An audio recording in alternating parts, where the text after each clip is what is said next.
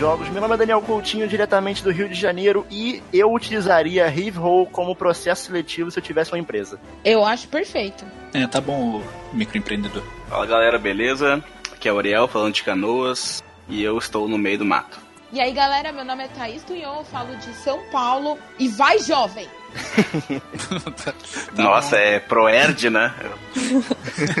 Pode cair surpresa, né? né não, vocês, vocês que não pegaram, vocês não viram os vídeos. Não pegaram a referência. Tem.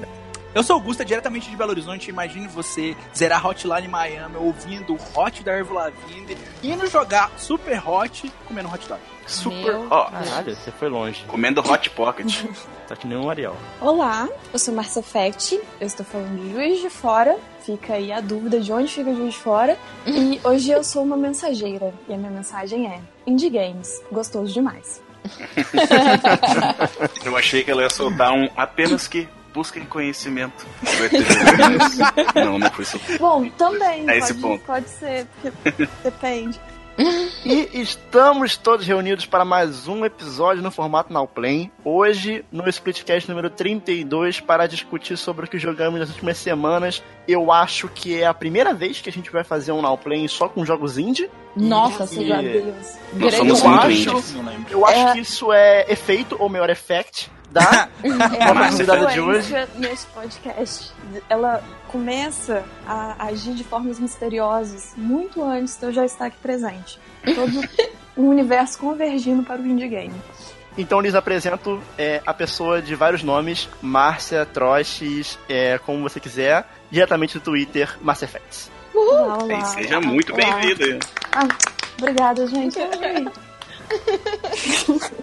Então, muito obrigado por se juntar a gente hoje. Nesse episódio agradeço, em que teremos amizades sendo destruídas por causa de joguinhos. Teremos, às vezes, formadas num churrasco, inclusive. É, teremos a redenção de demências no Splitcast e muito Será? Mais. Então, pegue a mão do seu amiguinho e vem com a gente que está começando mais um Splitcast.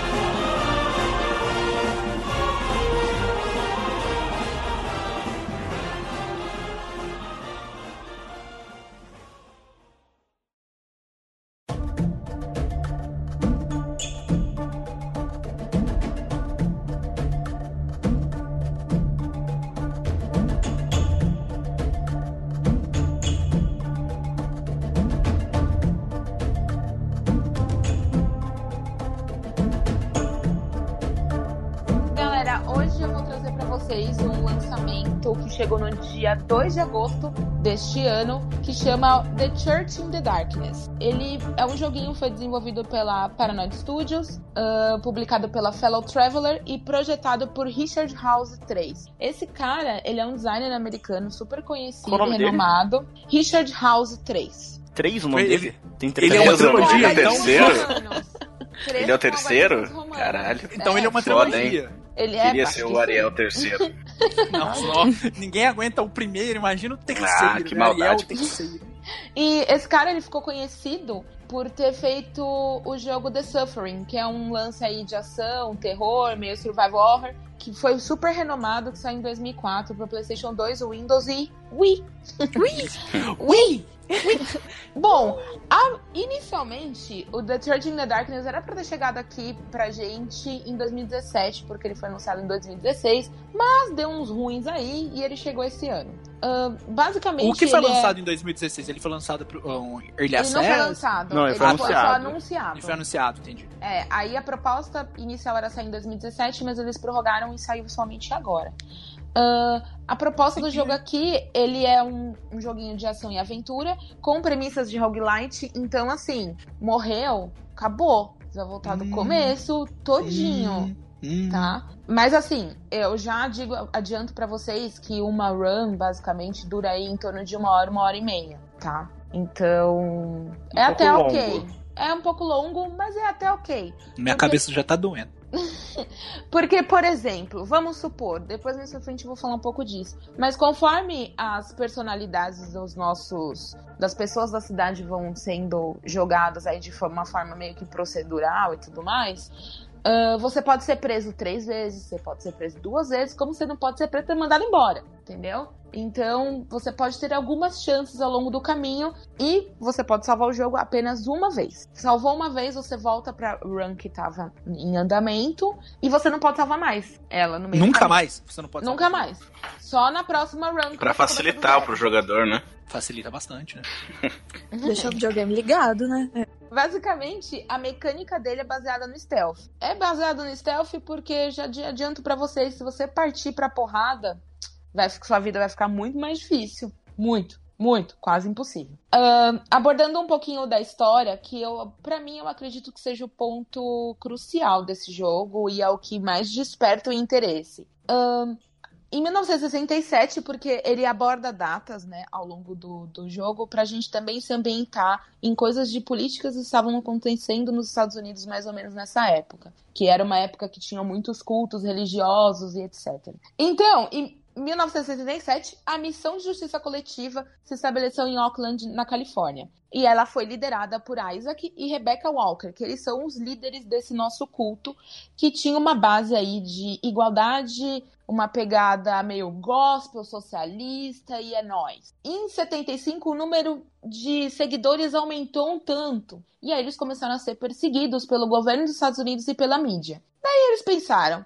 500 pessoas. Por que não 500 pessoas a gente pegar arrumar um pedacinho de terra pra gente, né? Então junta essas 500 pessoas e eles vão para uma para uma floresta, para floresta no meio da América do Sul, num local fictício chamado de Batuela. E aí lá a cidade que eles formam recebe o nome de Freedom Town. O, a treta começa que, em lá por volta de 1976, todo o povo tá tudo lá, acampada, aquela loucura, mas não tem comunicação. E as cartas das pessoas que moram lá não chegam aos seus familiares. Então começa a gerar uma preocupação muito grande. Vai dar merda. E aí, em 1977, a nossa personagem, que pode ser tanto feminina quanto masculina, porque você vai escolher, Vicky, ela entra em uma missão para encontrar o seu sobrinho, o Alex, por um pedido da mãe dele. E quando a gente encontra o Alex, aí é que mora o X da questão. A gente vai verificar se o Alex quer ir embora ou se ele não quer ir embora. Você pode levar embora a força também, inclusive. Você pode matar o Alex. Enfim, Nossa. Existem mil hipóteses. Nossa, você vai lá pra matar ele.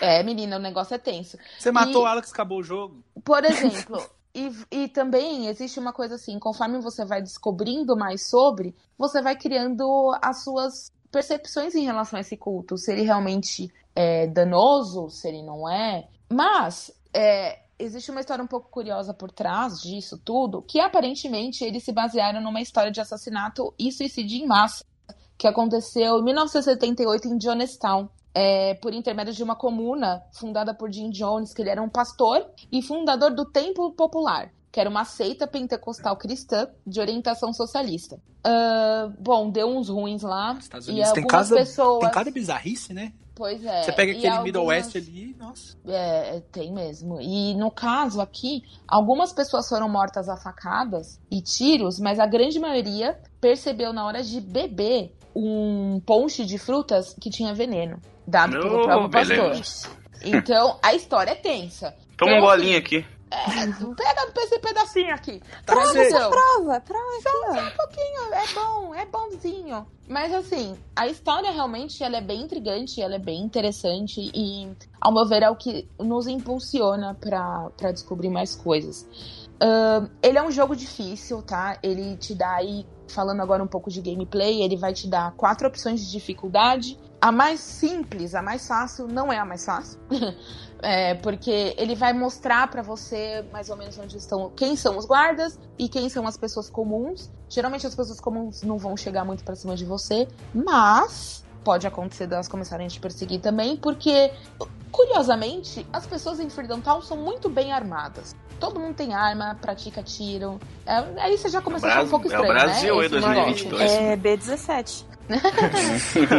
Mas tá aí, você falou que o, o, modo mais fácil do jogo não é o mais fácil. Como assim? Eu não acho mais fácil. Porque ele mesmo, ele colocando lá como sendo a modalidade mais fácil, ele já é difícil, né? Resumindo, o jogo não é então, fácil. Então quer dizer ele que é ele nem no ah. fácil ele é fácil. Exatamente, nem no fácil ele é fácil. Okay. E ele ainda ele tem uma modalidade que chama Mole, que aí, bicho, é pega pra capar, entendeu? Você não tem ajuda visual, você tomou um dano, você já morre, tá todo mundo armado até os dentes. Então, assim, fica muito pior e a cidade tá bem mais populosa. É o caos na face Como é que faz terra. pra te defender dessa galera? Então, tem, tem armas, essas coisas assim? Você, então, você tem armas, e uhum. você tem outras formas de se tipo se defender, né? Digamos assim. Se você optar por usar armas, toda a sua história vai mudar ali dentro. Então, o que acontece? Os nossos, essas pessoas, né? Porque assim, eles não admitem que cheguem pessoas de fora que não tenham sido convidados. Então, eles possuem um raio, assim, é, como um raio mesmo um de cone. visão. Exato, exatamente, como um cone, é um raio de visão. E se você chegar no tiro na porrada na bomba, o raio de visão deles quadriplica. Porque existem pequenos locais com os alarmes para avisar quando chega algum, algum estranho. E aí, meu amigo, quando aciona esse alarme, cara, o negócio Complica. fica feio pra você. Você consegue é, desintegrar esse alarme, é possível, mas fica bem difícil. É possível também você encontrar um outro personagem que vai te ajudar e vai desligar todos os alarmes. Então existem possibilidades assim, porque a mecânica do jogo gira mais em torno do stealth. E é, pro o stealth, stealth mesmo. Funciona. É. Oi? O stealth dele funciona porque, tipo, a gente tem a experiência do, do último now play do, do Young Blood ali, que tinha um stealth, entre aspas, que, né, não funcionava nada. Então, para mim, ele, eu achei ele até assim um pouquinho efetivo. Ele tem as suas dificuldades de encaixe. Por exemplo, e se eu tiver com uma arma, eu posso apontar a arma para aquela pessoa e aí ela vai estar tá rendida. Aí eu vou lá, tiro as coisas dela e beleza, ok. Posso até desmaiá-la e colocá-la dentro de um baú. Legal essas problema, opções. É interessante. O problema, meu amigo, é a mira. A mira é muito ruim. A mira é extremamente ruim. Ela é totalmente imprecisa. Então, às vezes, você vai render a pessoa e aí já foi. O cara já tá tirando na sua cara, você já foi preso e já era sabe? Então, nesse aspecto eu achei ele um pouco ruim. sua cara. É, mas assim, para as mecânicas de stealth você possui várias coisas. Você pode jogar pedras para distrair as pessoas, você pode usar clorofórmio para pessoa desmaiar e, e, ela ficar mais tempo desacordada. Porque você tem é, uns é, dardos. É importante dizer que estilo filme. Quando você desmaia uma pessoa, ela fica muito pouco tempo desacordada. Muito, é tipo coisa de segundos. É, assim, 10 segundos levantou de novo. Exatamente. Então é mais ou menos assim, Se vai desmaiar alguém, né? Então pega essa ideia desmaia, de desmaiar alguém. Ser humano usa... correndo. Tá, você também pode. Forma correta. Eu tenho, eu tenho uma dúvida. Eu não estou conseguindo visualizar como é este jogo. Tipo assim, na minha cabeça eu tava achando que ele era total stealth. Mas uhum. aí, tipo, talvez não seja. Então, sei lá, como que é? Você chega, aí você entra no culto e aí você conversa com as pessoas, ou você, tipo, só tem missões de ir lá pegar e fazer coisas. Uhum. Ele é, tipo, o quê? É mais diálogo? É mais mais. Então, ele é mais ação mesmo e o stealth.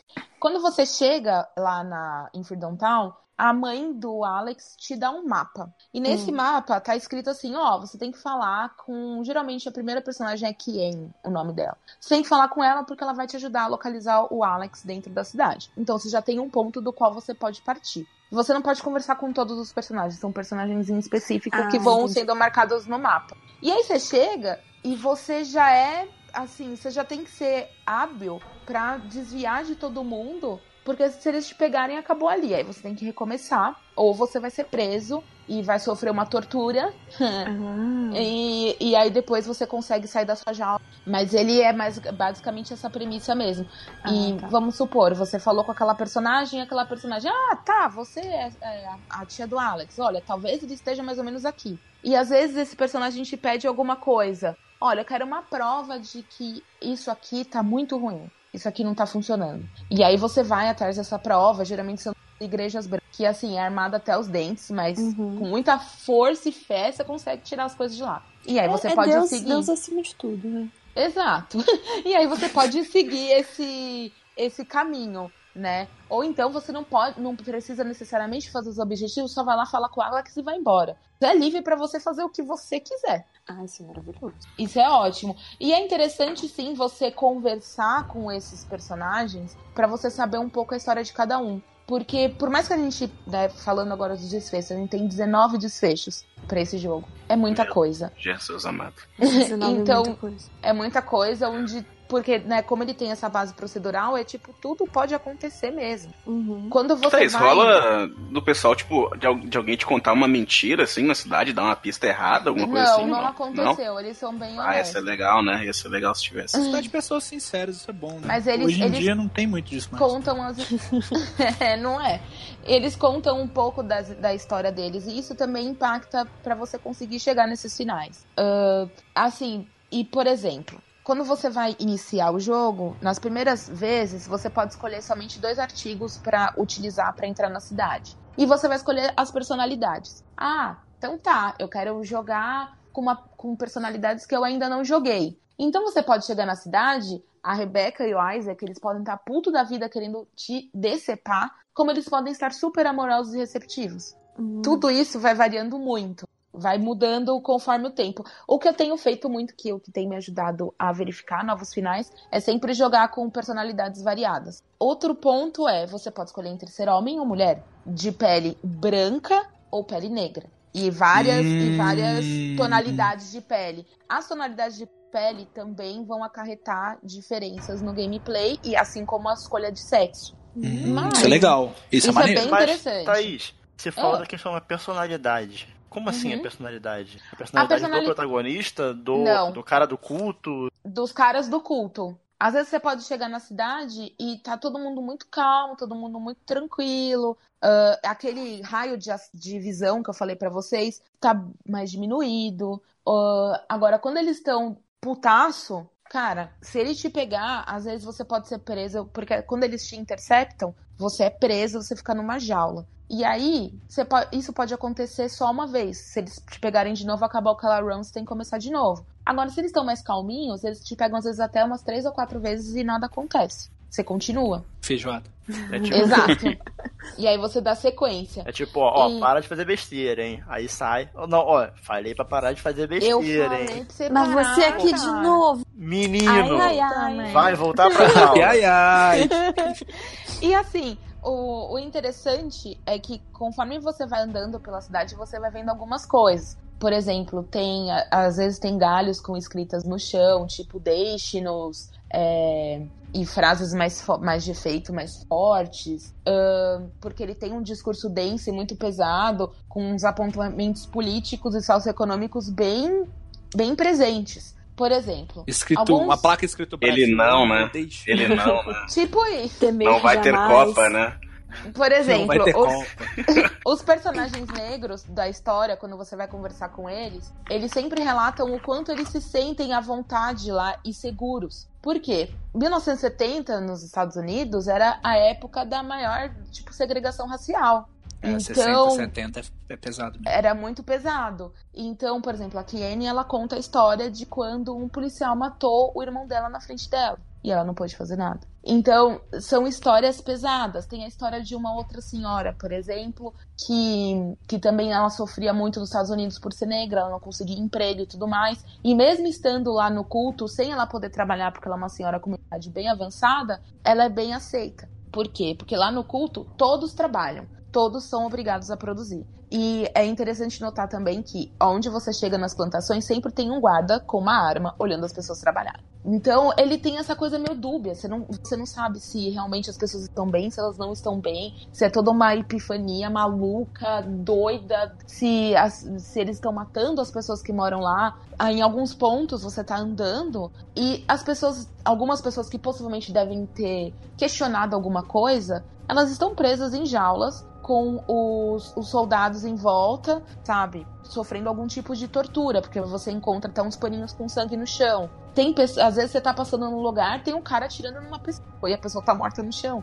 Caralho, gente. bem tranquilo, né? E isso tudo vai variando conforme o seu progresso no jogo. Então, possivelmente, quanto mais violento você fica, o jogo te devolve com violência, sabe? O que é, É interessante. Isso é interessante. Isso eu achei legal. Isso é, isso é muito legal. Porque assim, a gente parte muito da premissa de. A maior parte dos jogos que a gente joga, bom, as armas são a base daquilo, né? E aí, esse jogo vem mostrar que você necessariamente precisa ser violento pra você conseguir chegar no seu objetivo. Você tem outras formas de chegar. E é isso, é, para mim, é o que eu tenho achado muito interessante, na verdade. É, eu, inclusive, assim, achei Bom, basicamente a história do jogo, o desenvolvimento dele é esse. Eu achei engraçado porque eu tô amando demais. E algumas outras pessoas também relataram que estão gostando muito. Porém, a nota dele no Metacritic tá com 53. Aí eu entrei em choque. Aí vem uma leva de gente me falar assim, mas eu não tenho. Não gostando, não né? Lá, lá, lá. Daniel, você jogou um pouquinho aí. O que, que você achou? Então, né? Acho que tá respondido, né? Então, então né? 50 no Metacritic. Então, né? Ah, por aí por aí. Não, mentira. Eu não. Mas falando sério, eu não tenho uma. Eu não vou ter como fazer uma análise tão completa quanto a Thaís, porque eu não joguei o suficiente. Eu joguei mais ou menos. Eu joguei menos de uma hora, do... mas já foi o suficiente para eu. Pra você sentir, não, né? Não tô afim de jogar mais, não. Acho que tá bom já. Uhum. Porque. Porque assim. O jogo, ele é um jogo de stealth, né? Um Sim. jogo de stealth, vista top-down. Então, assim, uhum. ele eu não acho que ele seja bom no stealth, sabe? Eu acho que as duas coisas que mais prejudicam no jogo é, são as mecânicas de gameplay e a inteligência artificial dos inimigos, sabe? Uhum. Porque, como a Thaís explicou, os inimigos eles enxergam em formato de um cone, né? Então, tudo que passa no campo de visão daqueles do, dos inimigos é, é o que eles veem. Só que esse cone de visão, ele tem meio que, vamos supor, uma, uma, uma altura, assim, um raio de, sei lá, uns 3 metros. Então, às vezes, você críticas... tá na frente do cara, num campo aberto, e o cara não te vê, sabe? Ah, olha. Porque ele não está dentro do cone dele. Ah, normal, Daniel. Não, não, não, não, 70% das pessoas não era boa. Pera aí. Se você tá atrás do cara, tudo bem ele não te é. ver. Mas se você tá na frente, na dele, só que fora do cone de visão, não faz sentido que cone de visão Você já viveu no interior dos Estados Unidos? Mas isso é vantagem. Mas isso é não, vantagem. Não, não, não. virar eu, um eu, assim, ok, não, ok, porque o jogo ele foi construído em cima desse tipo de mecânica. Mas, Daniel, só vou te dar é um que tira um pouco a imersão, né, do negócio, de tu acreditar, porque, assim, né? esse cone de visão, ele só existe pro modo fácil e o modo ah. médio. Se você for pros mais difíceis, não tem. Não, mas é e aí... ele, ele, ele, tem e não aparece, ou ele não Compensa daí? Ele é, não compensa? Se você, enche... você, se você tá 10 metros na frente do cara, ele vai te ver? Pô, 10 metros nem eu enxergo, pô. não, mas é, tipo, tu tá na frente, mas tu tá numa distância, né, acima dessa é, que o Daniel porque comentou. Mas, enfim, o, o problema maior não é, não é, nem isso, a questão, assim, é porque eu acho que ele, ele falha bastante em inteligência artificial mesmo, sabe? Então, vamos supor, é... primeiro que os inimigos, eles não têm audição. Você pode sair correndo desde que você não entre no, no, cone de visão deles, eles não vão te enxergar. Então, assim, você pode passar correndo por trás do cara, esbarrar nele e não vai te ver, sabe? Isso que eu ia perguntar também do, sobre isso, tipo, quando tu atira, se eles ouviam alguma coisa, mas. Não, se você atirar, eles vão te ouvir. Tiro sim. Ah, ah, tá, beleza. A mecânica de tiro é tão ruim que você não vai querer usar. Você não vai usar. É Porque... o que eu falei. A minha parece... é muito ruim. Parece que. Parece eu tentando fazer Hotline Miami. E eu nunca fiz um jogo na minha vida, sabe? então. Entendo. E, e, cara, meio que assim, a única forma de você despistar os guardas é jogando uma pedra. Só Sim, que. É. Aí que tá, tipo, você joga uma pedra, o cara vai para onde a pedra tá, fica lá e volta. Se você desmaiar o cara, aí depois de uns. Assim, vamos supor, o cara tá na frente de uma casa, você joga uma pedra, ele vai ver a pedra, você desmaia o cara e você entra na casa. Uhum. Você tá dentro da casa, o cara acordou, ele só vai voltar pro lugar onde ele tava e vai ficar parado. É, sabe? Ele não vai, tipo, outras... porra, alguém me atacou, eu desmaiei, sabe? É, eu entendo. Ele é, vai voltar pro ponto dele, sabe? Assim, é que isso é...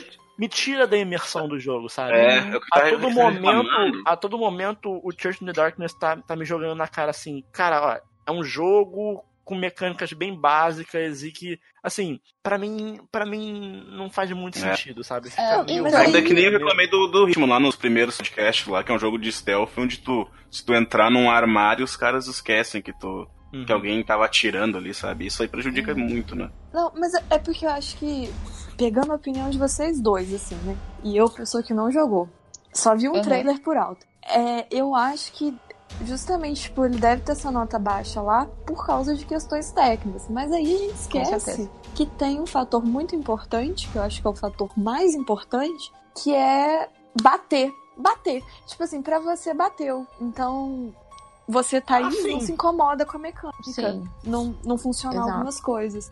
Então aí, tipo assim, é, é, é uma área muito cinza, sabe? Porque aí, tipo, talvez alguém que gostaria de jogar vai acabar não pegando porque. Eu sempre falo isso. Falaram Esses do lance de nota. Funciona e É tal. barra. É por isso que o mais legal é a gente conseguir ter aqui no podcast duas pessoas com opiniões distintas, sabe? Com Porque, certeza. Pra defender é, tem dois lados. coisas, tem coisas que a Thaís não consegue enxergar de defeito e tem coisas que eu não consigo enxergar de qualidade. Então, Ah. assim, Mas é, é porque o negócio, gente, a base é o quê? É a paixão. Paixão, assim como a gente se apaixona por pessoas, a gente se apaixona pelo jogo. E aí, Acontece. acontece. E aí, quando a gente se apaixona por um jogo, é igual com gente, a gente ignora os defeitos. A gente só vê a coisa boa, fica, ai, mas esse jogo tão incrível. E é uma temática que interessa bem mais pra Thaís também, né? Então, É, então, isso também influencia, né? Como, como eu sou uma pessoa que gosto muito de stealth e gosto muito, muito, muito de exploração, vocês já sabem disso. Então ele atende muito bem as minhas demandas. Eu nem, assim, porque a história dele é tão densa e você quer saber cada vez mais sobre o que, que está acontecendo, quais finais tem, porque assim, os finais são incríveis. Acontecem coisas que você não imagina que vão acontecer. E, e aí isso, pra mim, funciona como um motivacional pra seguir, sabe? aí mas tá eu uma grande entendo. diferença. Mas aí tá uma Oi. grande diferença. Ah, Essa história não me pegou. Ah, não, Não bateu. não, não bateu. não bateu. Entendeu? Então, assim, pra mim, o, o que tinha ali pra eu experienciar era o gameplay. E eu não curti gameplay, então. Então, beleza, não, não para você não serviu. é. Não, correto. É assim, o seu relato de desconforto com as mecânicas, tiveram pessoas que relataram desconforto com os gráficos, porque são muito simples mesmo. Os personagens não têm Mas nem é rosto. ok. Mas é... Mas é. é, Então, eu acho até meio. Gosto bobagem, pessoal, né? assim. Daí, né? Gosto pessoal, Mas- isso não é né, um defeito, pode-se dizer. É. Mas são relatos, assim, recorrentes de pessoas que não gostaram do jogo, sabe? Tá E isso. na outra ponta, as pessoas que gostaram têm os relatos mais parecidos com os meus. Então, galera, tendo Posso fazer uma pergunta antes de vista... fechar? Ah, pode. Ah, uma das críticas que eu, que eu vi, assim, do pessoal falando foi do ritmo. Foi até o que me preocupou, porque eu também estava interessado em jogar.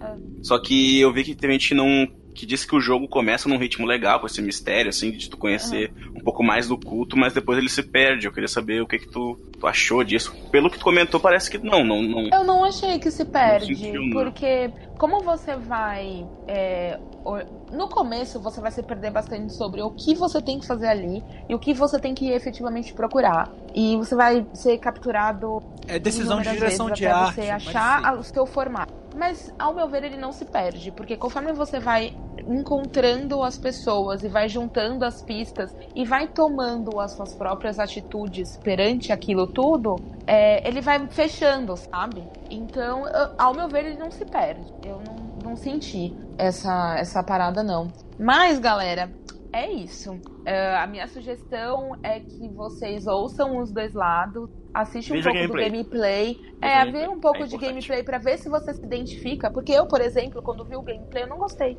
Eu não vou gostar. Aí eu comecei a jogar e falei, putz, adorei. Então. Quanto ele é, tá custando, mais ou menos, sabe, Thaís? Cara, eu não sei.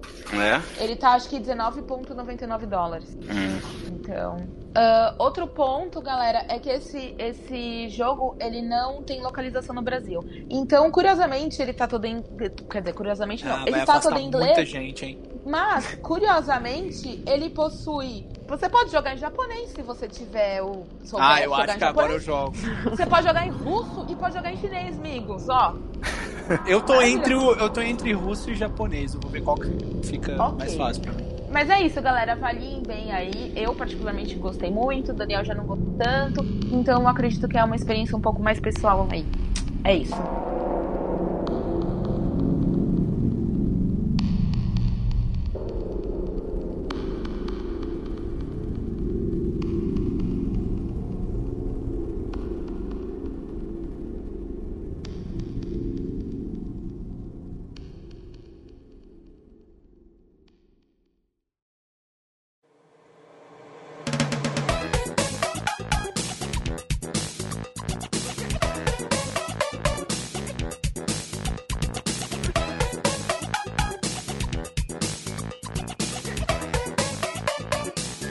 Aquelas propagandas do Nintendo Switch com a pessoa chegando com o console no meio das festas, sabe?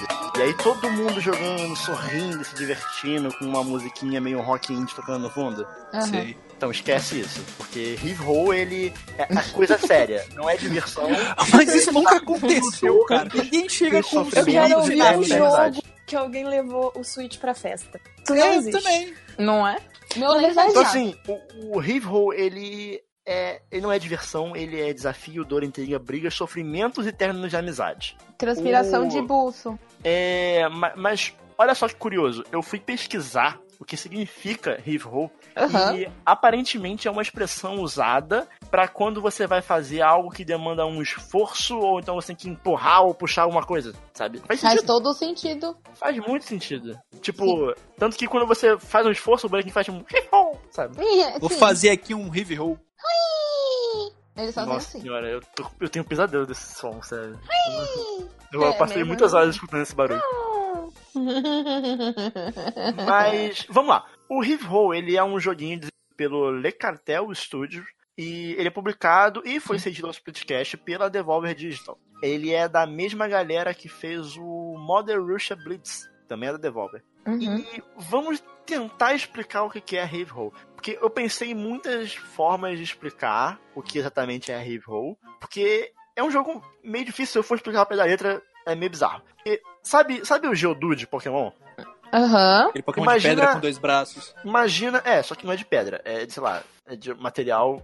É aquele bombado? É cabeça humana. É, imagina, imagina um jogo 2D de Geodude. Então, uma cabecinha e oh. bracinhos só. Sem pernas. Isso me, lembra, isso me lembra um jogo teoria... de boxe do Atari que parecia um Geodude. Uhum. Eu tenho a teoria que os bichinhos de Heavy Roll é aquela bexiga com farinha dentro. Isso. Perfeito. com farinha dentro. Oi? Gente, como assim? Vocês, Vocês ah, nunca não. viram isso? Vocês nunca fizeram isso? Você nunca fez isso na escola? Com farinha dentro. Vocês nunca fizeram isso quando era criança? E aí explodia e aí a mãe te, queria te bater porque sujava. Não, gente. Sua mãe queria te vender pra marroquina. Não queria sujar. Gente, Ai, é... meu Deus. Faça, Criado apartamento, casa só hoje, tava então. pipa no ventilador. Jogava boleta no carpete. Faça isso em casa Faça... hoje. Ó, vamos lá, momento artes. Arte ataque. Arts and crafts. Fa pegue uma farinha, pega uma bexiga, um funil, joga a farinha dentro da bexiga, aí você dá um nó, assim, prende, e aí vai ficar fofinho. E é uma coisa, assim, deliciosa de ficar apertando, mas não se exalte, não aperte demais, porque senão vai explodir e vai Exato. Na hora que né? explodir, né? a sua mãe vai querer arrancar o seu nariz. Mesmo fora, se você morar sozinho, vai querer arrancar seu nariz do mesmo jeito. A sua mãe não. vai aparecer, assim, ela vai se materializar. Ela, ela, vai, vai aparecer, ela vai aparecer com a havaiana na mão, assim, ó. Exatamente. Mas, então tá, então vamos, vamos supor que sejam bexigas com farinha, né, de Márcia Arte. É... então, é, e você controla então os bracinhos do, desse, Dos desse balão com farinha. O Geodude. Você, você controla os bracinhos do Geodude e com os gatilhos do controle você é, segura nas plataformas. Então você, com os gatilhos, você, é, você opta por é, segurar com uma mão com a outra e você controla a mão do personagem só. Você não controla o personagem em si, porque ele não Exato. tem perna. Mais, mais ou menos, né? Porque você consegue ir balançando ele. É. Ele vai rolando? Então, ele não rola, ele só tem braços. Porque ele, então, ele assim, não tem pernas, o que você vai conseguir fazer é, é, fazer impulso com o personagem ou segurar com o braço. Você vai usar muito a física do jogo. Sim. Mas, é a parte crucial. Você, você, vocês já viram é, algum gameplay de I Am Bread? Não. Já, já, andando de skate, o né? Jogo que você o jogo que você controla uma fatia hum? de pão de forma. Ou um pão de sanduíche. Ou... Ela anda de skate. É um pão de sanduíche. É um pão de sanduíche. Ah, vai começar, vai começar. e, ou então, tem um também que é o menos famoso, que é um Mount Your Friends. Eita porra. Mount Your Friends. Esse eu não, que... não, Esse eu não é um jogo que, que não conheço. Você, você é, tem que fazer uma torre de pessoas em cima de uma cabra. E, tipo, você tem que fazer o mais alto possível.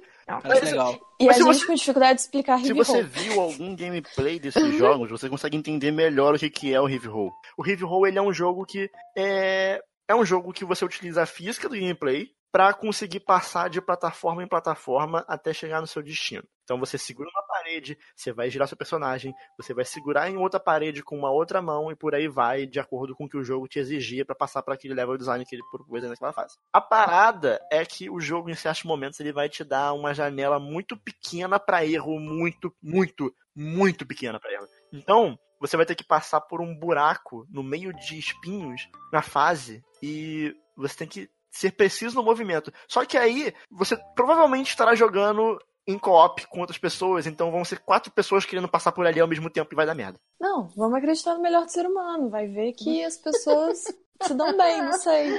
Sim, porque a premissa, a premissa então, você precisa se comunicar com as pessoas que estão jogando com você. Porque se você não se comunicar, não vai sair do lugar. E assim, aceitar o erro do outro, né? Rico, ele, ele, é um jogo que é, ou você vai formar uma amizade, ou você vai terminar uma amizade. É, gente, na festinha, na festinha da Devolver eu fiquei com medo de terminar minhas amizades, eu confesso. Ou você vai abraçar a pessoa do seu lado, ou você vai dar um soco na cara dela. Sim, mas o, o co-op, ele é cooperativo só, ou ele, tipo, é competitivo? Não, não, não, não importa, cooperativo. É um cooperativo que pode se tornar competitivo dependendo competitivo. do que acontecer. Não, não, não, não, não. Ou é aquela assim, tu não me ajudou. Em momento algum ele é competitivo. A questão que eu Não, tô, não, o que, eu, eu quis brincando... dizer é o seguinte, você pode se socar ali e virar uma outra coisa. Sim, então, mas é porque se eu usar a palavra competitivo, ouvinte pode entender diferente. É... Não é esporte. É. Não, então. É porque hum. a questão é que ele é um jogo considerado um couch co-op, que é um joguinho para você jogar presencialmente com os amiguinhos. Então, você vai ter lá os seus quatro geodudes querendo passar no, no buraco ao mesmo tempo. Né? Vou dar um exemplo bem básico, né? Só que em alguns momentos você vai precisar segurar a mão do amiguinho para formar uhum. uma corrente de amiguinhos. E a parada é que se o primeiro amiguinho que tá lá em cima, ele sem querer largar, vai Fudeu. todo mundo cair. E aí a discórdia. E aí o ódio, né? aí, o ódio. aí, é, não, é complicado porque uma coisa que a gente olha esse jogo, você fala, nossa, super simples. Segurar e dar a mão. Mas aí o que acontece, né? Cada gatilho é uma mão. Então, gatilho direito é a mão direita e o esquerdo é a esquerda. Você esquece o que, que é esquerda e direita. Porque você tá, tipo, de cabeça para baixo, você tá balançando, você tá girando, tá girando no ar. É. Então, assim, você fica meu Deus, e aí seu amigo tem que ser seu amigo, sabe? Ele tem que, que entender o que o ser humano cérebro, erra. O seu cérebro é, pensa, uhum. o seu cérebro pensa, eu preciso agora largar a mão esquerda e girar. E aí você larga a direita. E aí todo é, mundo. Porque, é, a direita, pode ter azar de jogar com um amigo que não sabe o que é direita e esquerda, né? E não, e tem outro ponto, galera, porque às vezes eu posso estar segurando na pessoa, ou a pessoa pode estar me segurando. Na sua cabeça. É. Então, se a pessoa me soltar, ferrou. E se eu soltar também, ferrou. Então você tem que lembrar quem tá segurando quem. Sim. E Importante. parece fácil, mas definitivamente não é, né? Não. Eu Na hora do jogo ali, nossa. Ele é bem difícil. Eu só joguei com a Larissa. Então. Tadinha da Larissa. duas pessoas. Como é que ficou o relacionamento de vocês depois disso? Tá bem, tá bem. Ah, Olha aí, o sinal de que as coisas são fortes. Né? Isso. Então, assim, até porque com duas pessoas o caos ele é menor. Ele é controlado. O caos é controlado. Caos organizado. Mas eu fiquei sabendo que Tunyon e Effects cada um com seu sobrenome, jogaram. Ótimo sobrenome. Em um churrasco. Semanas antes Gente. do lançamento. Esse, olha só, esse pessoal tá nojento. Não, porque assim, eu fui num churrasco e levei meu Switch. Mentira, mas. Eu fui é... da firma. Você, é... foi gravar, você foi gravar uma propaganda da Nintendo? É, eu fui gravar. Tipo, eu tava em casa, eu olhei da janela, tinha uma galera, eu dei tchau, levei meu. mas, gente, joguei, mas as pessoas com, com as quais eu joguei, eu não conhecia. Então, eu não sei até que ponto foi tudo bem, porque a gente não se conhecia, então todo mundo ficou com medo de querer matar o outro. Ou porque meu time era muito bom. Meu time era muito bom, a gente bateu recordes lá. Olha só! Players, né? Pra Afinal, players. só tinha gamer. Meu não, só Deus. tinha true, ga true gamer não, porque... A True Game é bem antigo. é, é um termo antigo, é um termo antigo. Gamer. Mas, mas, assim, foi uma experiência ótima. Então, eu não tive o lado ruim de querer assassinar alguém. Eu espero ter, ou não, porque eu, é bom ter um pouco. O estado melhor do ser humano, quando eu jogar com meus amigos, que aí eu vou ver o que, que é mesmo. Aí, é, aí entra no meu caso, porque aí quando é amigo, você tem liberdade. No Exato. meu caso, eu joguei com o Ângelo, né, do, do meu Nintendo, com o Demartini, do NGP, e com o Otávio, do Marcy Bronco Show. Somos amigos, certo? Demoramos 15 minutos para fechar a primeira fase, ok? Tá bom 15 pra vocês? 15 minutos. De É Cuphead ou é... Aproveitando que você tá falando isso... É, eu acho que tava outro jogo lá passando. Aí a gente retomou... Jogando Dark Souls? uma outra... A gente retomou a, o, o gameplay. Estava eu, o Demartini, a queridíssima, merecidíssima esposa do Demartini, a Letícia, e mais um garoto que eu conheci lá. Que eu. Desculpa, eu não Coitado. lembro seu nome. E aí. Tadinho, Foi, Esqueci o nome, menino. e aí, foi esse é que eu conheci aquele dia, gente. Me perdoa, eu sou muito ruim com nome, perdão, tá? Mas aí foi esse Caio. momento que rolou. Se ele ouvir, o manda um oi pra gente. Do. Que rolou o vídeo que o Bateri colocou gentilmente no Twitter comigo, gritando: Vai, jovem! Vai, jovem! Vai, jovem! da ponta. Ele tava lá se pendurando no negócio, o negócio não tava dando certo e eu tava lá dando todo o meu apoio pra ele. Mas, gente, a gente riu muito, foi muito divertido. Depois eu tive a oportunidade agora de jogar em casa com a minha irmã. A gente rachou o bico. É excelente, é divertidíssimo, você nem vê o tempo passar. Sim, faz falta esse tipo de jogo, né? De jogar multiplayer local, assim. Faz. Ah, muita coisa online hoje em dia, Ele né? é um, ele é um Ai, jogo gente, mas que... eu acho que falta um multiplayer online desse tipo. Não tem. Ah, também, também. Podia ter uma opção, Então, né? Eu já vou adiantar uma coisa até que eu tava pra falar, é que uma crítica minha a Rival, porque assim, eu entendo que a intenção dos caras no É reunir as pessoas, né? É reunir as pessoas, é, é criar essa socialização. Só que assim, eu gravo um podcast com uma pessoa de Minas Gerais, uma pessoa de Rio Grande do. Sul e uma pessoa de São Paulo. Não tem como eu me reunir com essas pessoas pra jogar Rival, sabe? E a O gente Brasil adoraria é um fazer país isso. grande, sabe? Não vai rolar. Então, assim, na BGS eu vou levar o Switch, mas tirando essa situação, não vai acontecer, sabe? Sim, é tipo Uhum. muito complicado, porque assim, é... igual aqui em casa, eventualmente, sei lá, uma vez por mês, eu chamo meus amigos, a gente faz um Amigos Games. Então eu Ai, consigo me reunir. chama, eu vou pra aí. Vem, vem, vem, que eu vou. Tudo. Gente, é um evento maravilhoso. Tem, Nossa, eu e quero tem games. participar. E tem Gente, meus maravilhoso. gatos. Perfeito. E é tudo, Massa tudo de Show. bom. Massa Game Show. E, então, tipo assim, eu tenho isso. Mas aí acaba que, tipo, eu, eu tenho um amigo que eu, vira e mexe, a gente quer jogar alguma coisa. E assim, a gente já desistiu de procurar jogo. Porque não, não existe. É meio complicado, é meio complicado isso mesmo, porque por mais que eu goste dessa opção de jogar presencialmente com as pessoas, e tem que ter, é uma coisa que Uhum. tem que ter, ela tem que existir, só que acaba ficando um pouco difícil. A vida adulta, ela tira um pouquinho da nossa liberdade pra várias coisas. Só um pouquinho meus- só. É, só um pouquinho, né? Uhum. Tem os meus amigos daqui, que assim, são amigos de escola, que moram todos aqui próximos daqui de casa, e a gente não joga presencialmente tem uns anos já. Na maior parte das vezes que a gente vai jogar, a gente vai jogar alguma coisa é, online, lá no PlayStation 4 ou no PC. Porque jogar assim, juntar a galera pra jogar, eu não lembro a última vez que a gente fez Não, isso. é É, muito difícil. Mesmo é- assim, é um né? Quando tem alguém aí, tu não tem o que jogar também, é complicado. Ah, às vezes não tem nem o que jogar também, é Não, gente, e eu que fui comprei Lovers in a Dangerous Space Time lá. E achou jurando que era online. E aí quando liguei não era online. É só. Puta que pariu. Gente, e é uns jogos assim que você fala, gente, por que isso não é online? Porque é, é perfeito, sabe? Precisa ter opção. A gente, ó, pode, você pode jogar multiplayer online, você pode jogar offline aqui,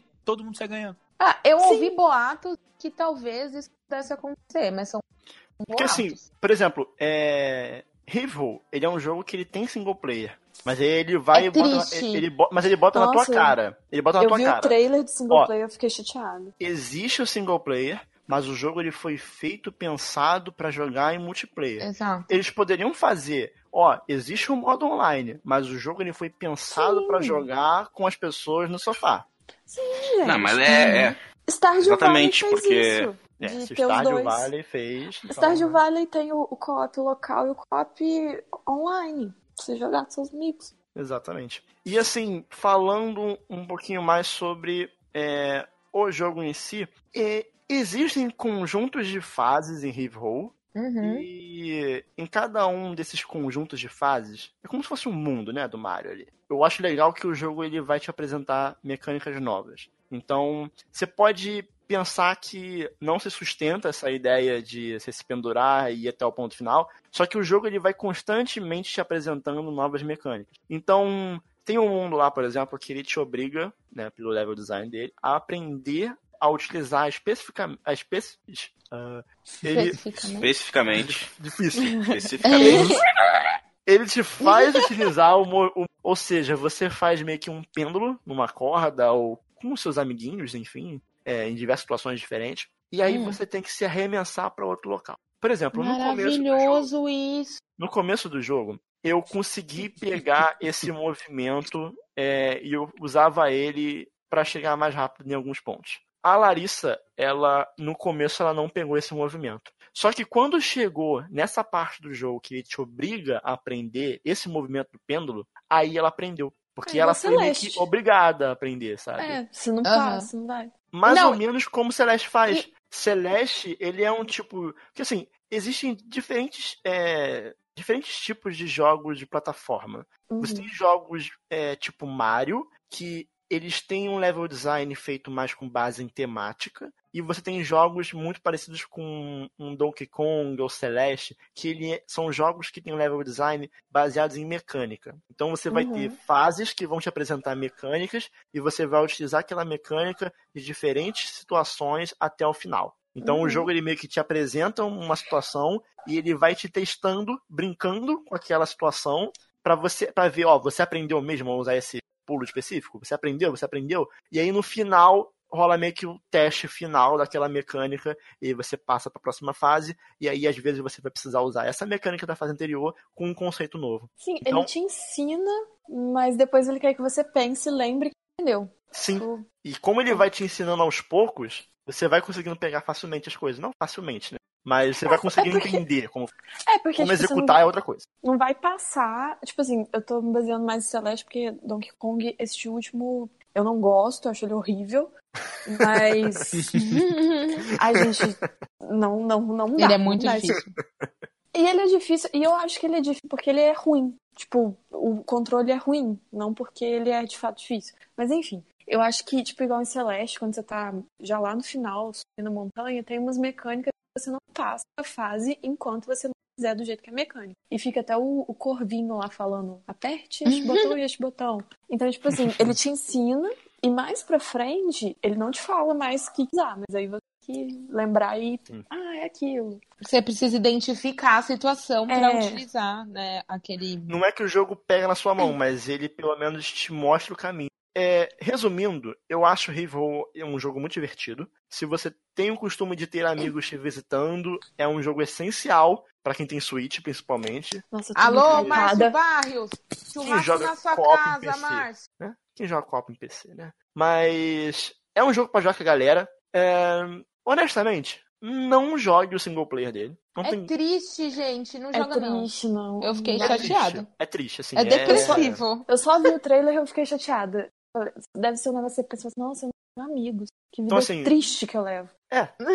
Não jogue single player. É, jogue no Switch, que é perfeito, porque o Switch já vem já com dois Joy-Con destacáveis, então pelo menos Ele saiu pra PC você também. vai ter. Tem pra PC e tem pra Switch. É... Eu acho que no PC não fica muito legal não, hein? É, pois é, assim, é que provavelmente foi desenvolvido no PC, então era mais fácil de, de, né, Sim. de portar pro Switch, né? Não sei. Enfim, não entendo isso. Estou chutando. Mas, de novo, eu vou levar o BGS, meu Switch, com Rift Vai acontecer, Gusta, talvez. O Gusta, já, Gusta já viu o Airbnb lá, tem TV bonita. Eu vou tem colocar o Rive Roll e toda vez que alguém morrer, vai tomar um copo de cerveja. Mentira. o... Vamos! Vamos, Marcinha! Vamos. Então, eu bebo um copo de água pra me hidratar. Eu não bebo, gente. É, porque eu também Nossa. não bebo. Então. Vai ter, vai ter um. Eu, eu, a gente comprou Também um não bebo. Que assim, não. eu vou olhar pro dó. Eu vou olhar pro dó e falar, eu não quero beber isso. É, eu acho que vai ser motivador. É. O que, o Daniel riu aí quando eu falei que. Não, não, é, é que. Não, é que eu, eu suei, mas. Mas é isso, Rive Se você tiver amigos, jogue. Se não. Se não, tem vários jogos aí que você pode jogar legal.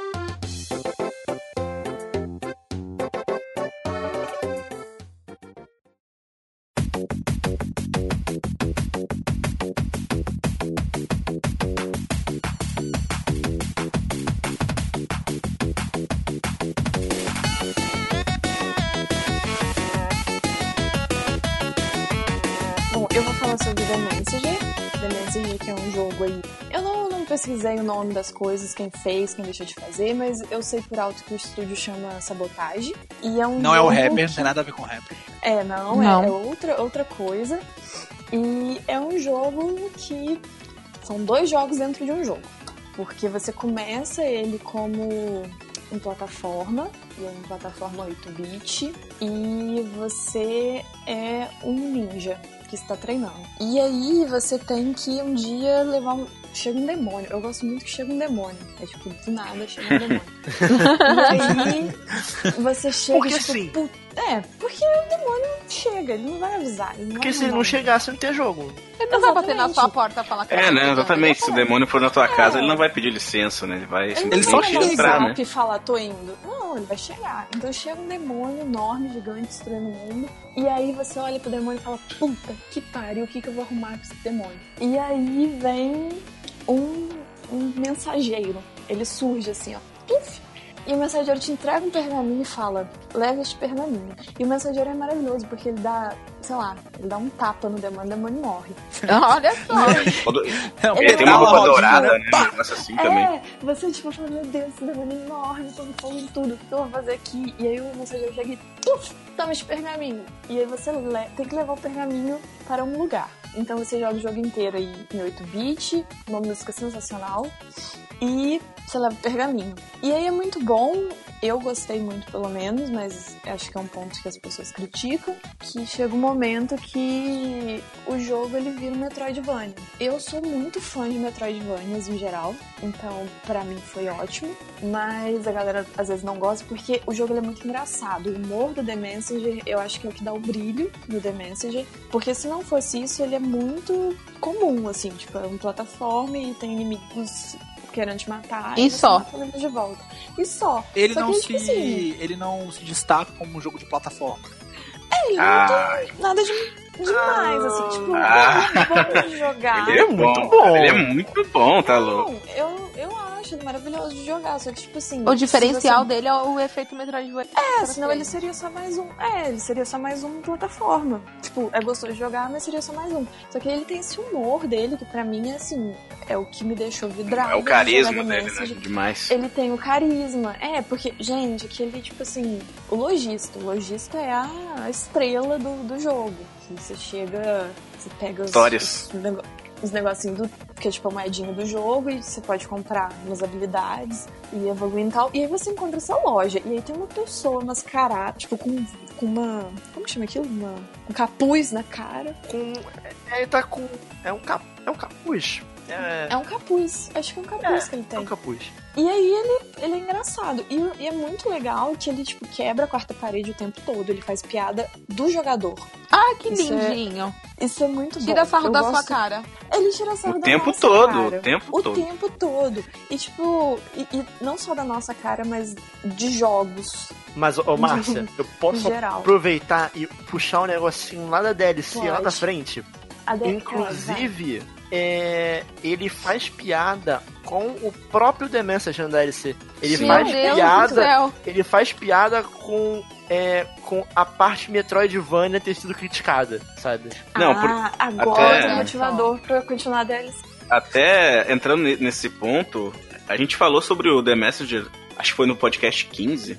Foi no E lançamento na época- do jogo. É, é, e na época, tanto eu quanto o Daniel, a gente dropou, né, quando, quando veio essa parte Metroidvania. E ontem o Daniel me mostrou essa questão aí do lojista tirar sarro, né, dessa troca do, no estilo do jogo. Eu achei muito genial, assim, tipo, eu vou voltar a jogar, certo? Não, gente, mas é, é é- eu bom. acho que. é- aí acho que é o meu ponto, porque assim, ele é um jogo muito bom de jogar e tecnicamente eu acho ele muito bom. Eu não tenho. Eu Ele é tenho muito preciso, um- né, os controles. Eu tenho. né, Eu tenho um defeito, um, um ponto, assim, a apontar. Que, tipo. Mas assim, depois eu falo desse ponto. Mas, pra mim, o, quando vem essa coisa do humor dele, porque assim, você não tá esperando. Então, você tá jogando, e aí quando você vê que você pode entrar na loja, aí você, oh meu Deus, a loja. E aí você, tipo, fica animado pra encontrar a loja de novo. Eu, eu particularmente, eu atentei o lojista de todas as formas possíveis pra ver o máximo de diálogo que eu podia. Não, Inclusive, tem uma É parte. obrigatório. Lá... Você ouviu Não, tem que ser, gente. Tem, não, não tem como. Tem uma parte que eu me realizei enquanto pessoa e eu não sou uma pessoa chata. Então esse foi o momento que eu falei assim, eu vou ser chata. Que o, tem um armário na loja e aí você chega assim, o que é esse armário? Aí o lojista vira tipo, esse armário é meu, não tem nada a ver pra você, não mexe. aí você, tipo, encosta no armário. Aí ele não toca no armário. Aí você toca no armário. E, o e aí, tipo, é só isso. E aí o lojista fica assim, para de tocar no armário. E aí ele começa a inventar um zilhão de história pra, tipo, pra ver se você para de encostar é. no armário. Tipo, ele assim, ah, vou te contar uma história entediante, tu não vai conseguir pular, né? Tipo, alguma coisa assim, é, né? E eu vou tirar sua, sua opção de pular. E aí ele começa a contar uma história enorme com diálogo, assim, a caixinha de diálogo ficando inteira preenchida. Então eu acho que, assim, o grande ponto do The Message pra mim é o humor e o jeito que ele conta a história. Apesar de depois, quando ele vira o Metroidvania, ele larga isso um pouco pra lá, tipo, tanto que até o lojista mesmo perde, não tem mais muita coisa para falar e tal. Mas assim, como eu gosto muito de Metroidvania, para mim foi ok. Pra mim, supriu dos, dos dois lados. Oh, gente, e é nesse momento do Metroidvania que ele vira 16 bits, não é? Isso, é, tem a, a mecânica que é sensacional. O, na história, ele. Vamos é, fazer a coisa. Tem, Vamos, a gente, a coisa. Eu, eu queria falar esta parte, mas eu acho que estragaria talvez a graça do momento, então eu vou falar. Mas o momento que vira o Metroidvania, ele tem. Você, tipo, ganha uma habilidade de ir pro futuro. O seu mensageiro pode ir pro futuro. Então, quando ele vai pro futuro, o jogo fica em 16 bits. E aí, tem alguns pontos que você faz essa troca. Então, assim, não, você não escolhe. Você não pode apertar um botão e ir pro futuro não, ou voltar. No final do jogo vira loucura. Tipo, você é, vai e volta num pulo.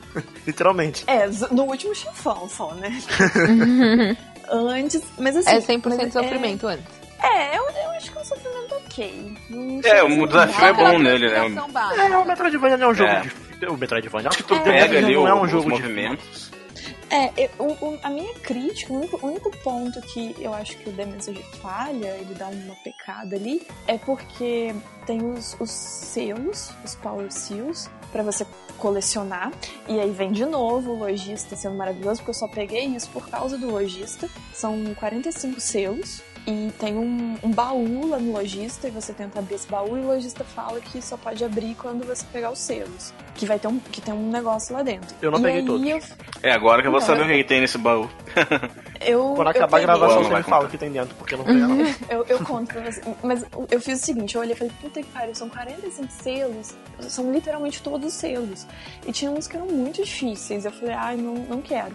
Aí eu pedi para alguém olhar e me falar o que, que era sem me falar. E aí eu deixei o julgamento da pessoa falar se valia a pena ou não. E aí a pessoa falou assim: Ah, eu acho que vale a pena. Aí eu falei, tudo bem, então eu vou pegar. E eu queria muito ver o que o lojista ia falar quando eu conseguisse, mas ele nem falou nada. Ele só... Pô, bicho!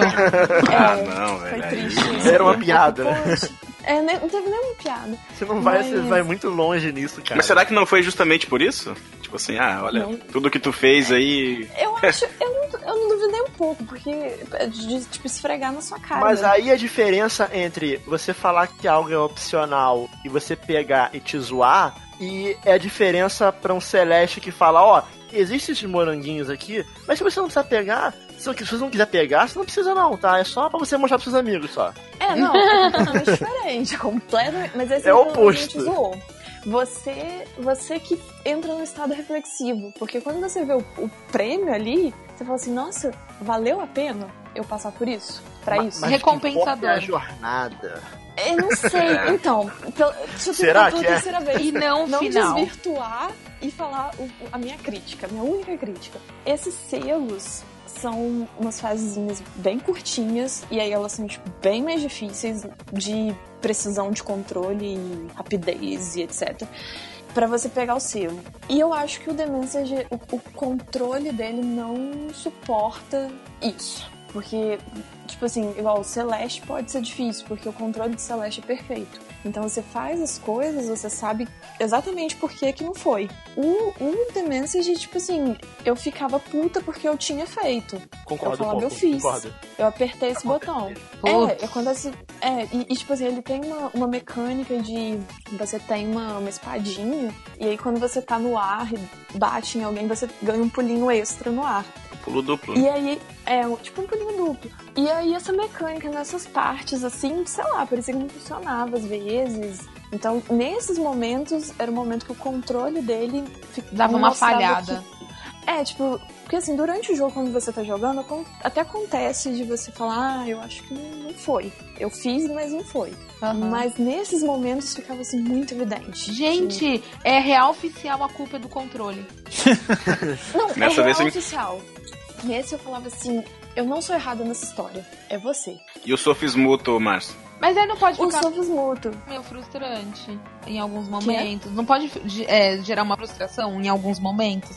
Não, pra mim gerou, porque assim, é, por mais que, que era um desafio, eu queria pegar e tal, teve uns lugares que eu, eu quis abrir mão, porque assim, de eu ficava nervosa de apertando o controle e. E não funcionar. É, tipo, você afundando os botões, assim, e você fala, meu Deus, eu tô fazendo um negócio. E aí você vai ficando nervoso e não vai de jeito nenhum, Puta, sabe? eu ia ficar pistola da vida. É, e aí. Tenho é certeza nesse que a Thaís ia momento ficar que... Ah, gente, não. Não, eu ia gente, ficar né? Eu fiquei muito nervosa.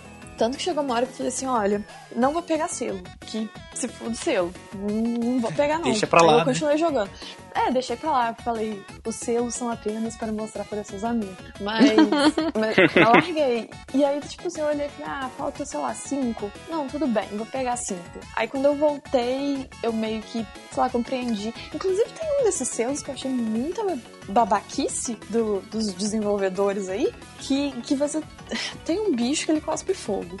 E você tem que ir batendo no, no foguinho que ele cospe pra ele te dar o pulinho extra e você ir subindo até chegar no seu. E aí o, são, sei lá, cinco bichos. E o quinto bicho, ele tem. ele solta a bolinha de fogo num, num tempo atrasado. E aí você nunca consegue bater na quinta bolinha de fogo. e Pô, aí eu fiquei mano. assim. 30 minutos tentando bater na quinta bolinha de Jesus. fogo. E aí eu falei assim, gente, não é possível. Vou olhar no YouTube. Porque eu, de- eu devo estar fazendo algo errado, não é possível. Aí fui e olhei a fase. E aí você simplesmente não precisa bater na última. Porque você nunca vai conseguir bater na última. E eu senti, eu falei assim, caramba, vocês estão zoando da minha cara, tipo. O jogo não, te induziu ao erro, né, bem dizer? O jogo me induziu ao erro completamente. Tipo, como se já não bastasse eu estar sofrendo pra pegar da maneira correta, ele ainda me fez sofrer mais ainda pe- tentando pegar da maneira errada. Que ele me fez achar que era a maneira certa. Eu Assim, achei eu não- muito... Eu não passei por essa experiência ruim com o jogo. Até porque eu não, eu não tentei pegar todos os Os selinhos. selinhos verdes, né? Selinhos do poder. Então, é, eu acredito que, assim, é, vendo, vendo algumas partes mais pro final, mais difícil, eu não consigo entender o que você tá falando, porque realmente tem algumas horas ali que você morre e você fica tipo, onde eu errei aqui, sabe? Não, Sim, não fica Meio muito sem claro. entender. É, Mas o eu queria é aproveitar. esse. Hum. Mas eu queria aproveitar que há meses atrás, quando saiu o jogo, é, a gente fez o episódio falando sobre o jogo. E vocês droparam. Então, eu falei, o que eu falei na época? Eu falei que eu tinha gostado muito do gameplay do jogo, tinha gostado muito do jogo, que ele era um jogo quase que perfeito na, na parte ali do começo toda. Só que Uhum. depois quando ele ia pro Metroidvania, eu achava que tava enchendo linguiça, basicamente, assim, resumindo. De certa forma, é. Só que Não, hoje porque- eu fui jogar, eu fui jogar é, de novo, já sabendo que há essa transição pro Metroidvania. Uhum. E aí, assim, eu não retiro o que eu disse na época, porque eu acho que assim, era a minha opinião da época e é válida. Uhum. Mas eu acho que é uma questão muito mais de expectativa Sim. do que uma questão de ser um defeito do jogo.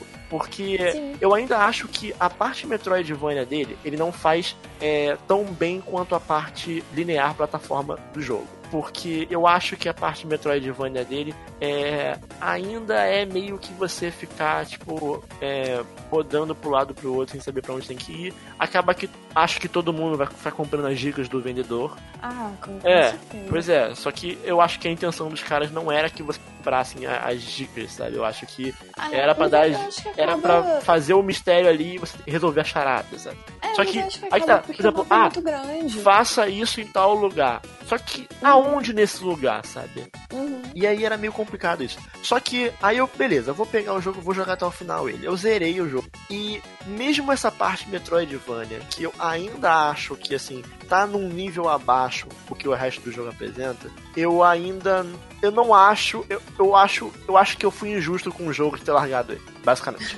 Porque a parte Metroidvania dele ainda é conectando partes lineares, sabe? Então assim, É você vai chegar numa você vai chegar numa parte E aí, a partir daquele ponto, ele vai dar trigger numa parte linear, como se você tivesse uhum. achado uma nova fase. Então ele ainda tem muitas partes lineares que no geral tornam um jogo muito bom, muito bom de verdade. Então assim, você tem lá a parte do, do, do, do dragão lá que vira um, vira um outro estilo de gameplay que eu não vou falar porque é legal você descobrir, mas Sim. tem chefes é um pouco... dessa parte Metroidvania que você tem que passar por eles, que é legal. E no final o jogo ele vai te contar mais da história, assim. Basicamente o cara vai falar: Peraí, vou te explicar a história do jogo. Senta aqui. Aí ele bota uhum. a mão assim no seu ombro e te explica a história do jogo, sabe? E é maneiro uhum. pra caralho. Vale a pena. Assim, eu, eu fui jogar é, porque geralmente, assim, eu tô muito no Twitter, tô sempre no Twitter. Então acaba que até antes de eu comprar os jogos, eu falo que eu estou interessado em jogar. Você vive no Twitter, aí, inclusive? Eu vivo, mora lá. eu moro lá. Eu saio Ela mora lá. Vezes... Ela tem posse Mas... no Twitter. É, assim. É, mas eu recebi as opiniões antes de jogar, então, tipo assim, muita gente veio falar que, ah, eu, é muito legal e tal, o humor é muito legal, mas eu acho que pro final ele se perde. Foi o que me falaram. E aí algumas pessoas até tocaram no ponto que ele virava um Metroidvania, não sei o quê. Então, tipo assim, eu já fui preparada para isso. Eu sabia que seria um Metroidvania em algum momento. Só que a minha memória não é essas coisas. E também no início é uma proposta tão diferente que eu não me eu não fiquei pensando, ai, cadê o Metroidvania? Tá chegando, tá chegando. o Metroidvania? É, tanto porque no início a gente não tem mapa, porque ele é bem linear. Então, eu nem me questionei, cadê mapa? Tipo assim, eu tentei uma vez achar o um mapa, não tinha mapa, eu, ok, vida que segue, o jogo não tem mapa. E, e assim, eu eu achei sensacional, porque eu acho que ele, ele, te, ele tira uma coisa, mas ele te dá outra. Pelo menos para mim funcionou. Porque no início você tem ele ser linear, ser bem plataforma, e tem a história, a narrativa dele, que é muito interessante e engraçado e tudo mais. Mas quando você pega a parte do Metroidvania, ele tira um pouco disso da narrativa, porque assim, eu acho que é meio difícil o Metroidvania ter uma narrativa convencional. Muito forte. É, igual é no início. Não tem como, porque como que você vai ficar indo e voltando em sala e tendo narrativa o tempo todo, assim? Eu, eu acho muito difícil. Então ele te tira um pouco, porque você tá explorando. Então, às vezes, talvez até a gente perde essa noção de narrativa porque a gente tá explorando. Talvez pra uma pessoa que não, não quer abrir o mapa inteiro, ela não tem essa sensação. Não sei. Mas aí ela também perde o sentido é, do Metroidvania. A, a impressão Mas... que eu tive na, na época, jogando, foi que Pra mim, assim, quando o jogo ele muda, ele dá essa virada total, ele quebra um pouco o ritmo, sabe? Isso foi algo que mais me incomodou, assim. Eu lembro na época. É, não, não, exatamente, exatamente o que tu comentou. E são, talvez, são estilos diferentes. Sim. E talvez por não esperar isso, e eu tava. Lembro que a gente tava sim, super animado jogando, assim, tipo, pô, tava curtindo muito, assim. A história tava, tava progredindo, tava curtindo o gameplay, e do nada virou totalmente e, pô, a história tava indo no ápice e de repente ela para, freia bastante. É, e, dá, e, claro, tipo... e é bem como tu comentou, por ser um Metroidvania, né? Não tem como manter aquele ritmo acelerado, sendo que a característica do jogo mudou agora, né? Um pouco. Então... É, são, são estilos diferentes, tipo. Mas assim, eu acho que ele, ele te tira isso da história, mas ele te dá a mecânica do ir pro futuro e, e voltar pro passado. Que, assim, é sensacional. Eu, eu tenho que admitir que eu não sabia exatamente qual que era. Aliás, eu não sabia qual que era a diferença entre 6-bit e 18. 18 não é 16, né? 16. 16. É, entre 6 e 16 bits antes de jogar Messenger. Não, Opa. 8. 8 e 16. Primeiro você falou então, 8 e 18, caramba. aí depois você pulou pra 6 e 16. Ai, gente, eu trabalho o dia inteiro, sabe? Estou muito cansada. Pois é, é 8 e 16. É, então vamos lá. Eu não sabia qual que era exatamente a diferença entre 8 e 16 bit até jogar The Messenger. Porque assim, ele te. ele deixa, tipo, ele divide a tela ao meio e te mostra. Isso é o 8, isso aqui é 16. É, ele joga na sua cara o que é. E, e, e eu acho assim, eu. E até a música muda. Exato, é isso que eu ia falar. Eu virei uma apreciadora de trilha sonora de videogame. Então, na hora que você. Porque lá no, nas fases, principalmente as primeiras fases que você encontra essa mecânica nova, tem um vagalumezinho. E aí, esse vagalume, a aura de luz do vagalume é tipo um, um portal. E aí, quando você bate no vagalume, ele aumenta esse portal para pro futuro ou pro passado. Eu não lembro se, Muda se bastante ele cenário. é fixo. É, e aí muda bastante o cenário. Então, tipo, o cenário e a música. E aí é só enquanto você tá ali dentro. Só para dar trabalho Esse tem um nível de, de, de cuidado, assim, muito grande. Eu lembro que até na água, assim, quando tu entra na água, a trilha sonora muda. A muda música muda. Um efeito, a... é. Mas olha só, só para dar trabalho pro Gusta. Gusta, coloca aí na edição a diferença entre a, a mesma música em 8 bits e em 16 bits no The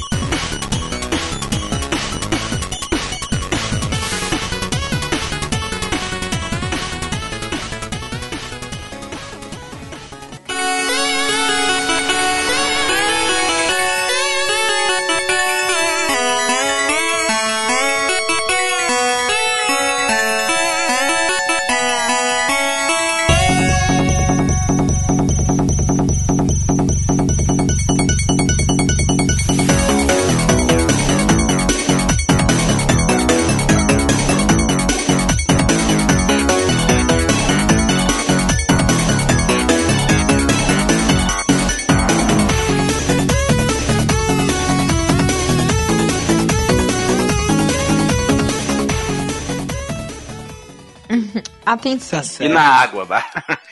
E na água, por favor. E pulando. Ariel. Ah, não, não, não. Aí, aí vocês. Pô. Não muda nada. Pô, no menu do a- jogo também. E no menu também, Boa. porque ela diminui. Ou. Mas a, a- eu acho isso do, do vagalumezinho é a- era uma coisa que toda vez que eu passava. Não sei se vocês já jogaram Stanley Parable, que. que vocês já jogaram? Não joguei. Não, mas- esse é um jogo que eu Não. tenho muita curiosidade de jogar.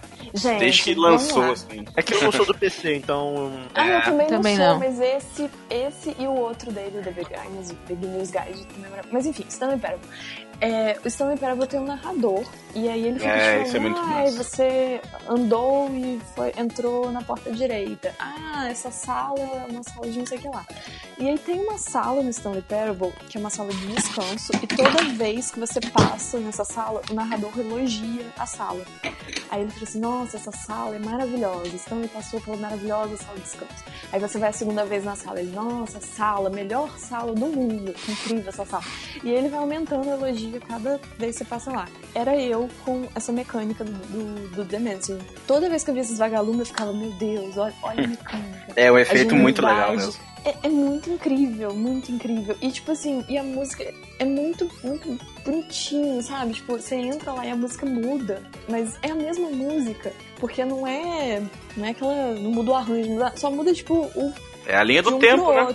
É, gente, é, é fantástico. E tipo, quando você passa nos portais também, e aí tem alguns lugares que o cenário mudou completamente. Inclusive o jogo até faz piada disso. Tem uma parte que é tipo uma floresta toda cheia de flores e árvore. E numa, numa época era tipo um pântano dominado por demônios e tal. Aí quando você vai no lojista e fala, nossa, a diferença, e o lojista fala assim, nossa, você não pode simplesmente apreciar a diferença de uma coisa pra outra. E, tipo, é isso. E é, ai, gente, é muito maravilhoso. Eu sou muito da MSG. Fandom do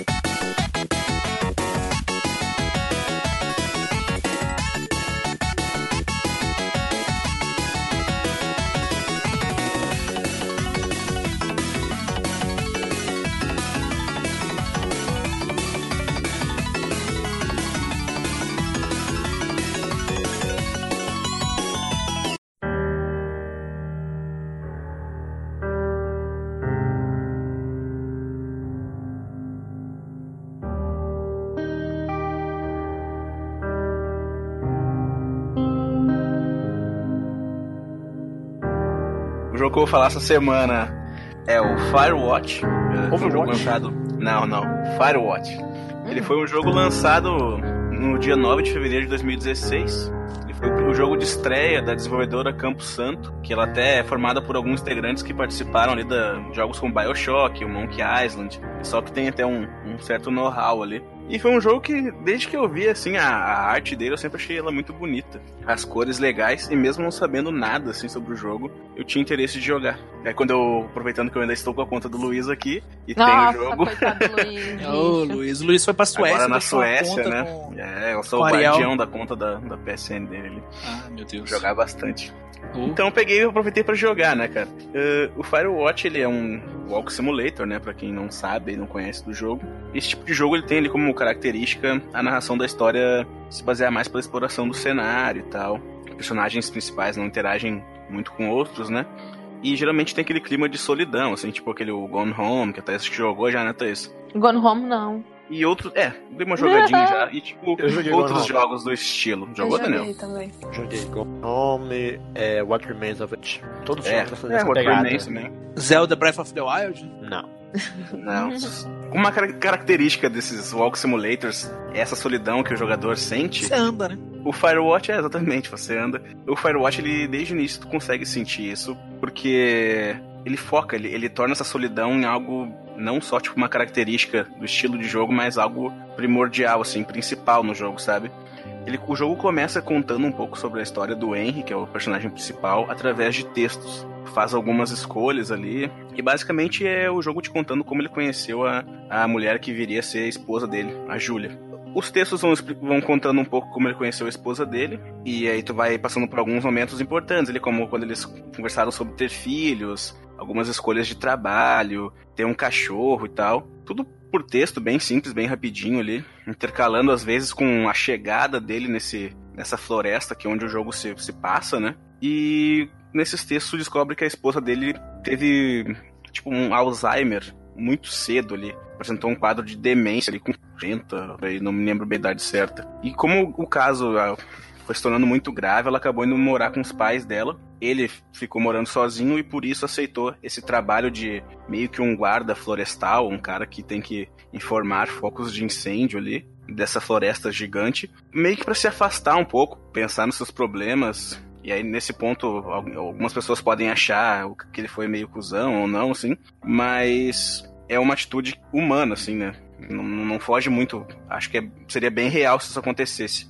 O jogo ele é bem simples, a jogabilidade dele é, é simples, é andar. E para se localizar no mapa, nós temos ali um mapa e uma bússola. No início do, do jogo, o mapa não tem nada marcado. Tu vai encontrando ali pontos conforme a tua exploração. E a única pessoa que a gente se comunica, basicamente, durante todo o jogo é a Delilah, que é uma personagem que, em momento algum, te vê o rosto. E o Henry, a gente vê em alguns momentos ali, a gente vê que ele é um cara meio gordinho, assim, barbudo e baixinho.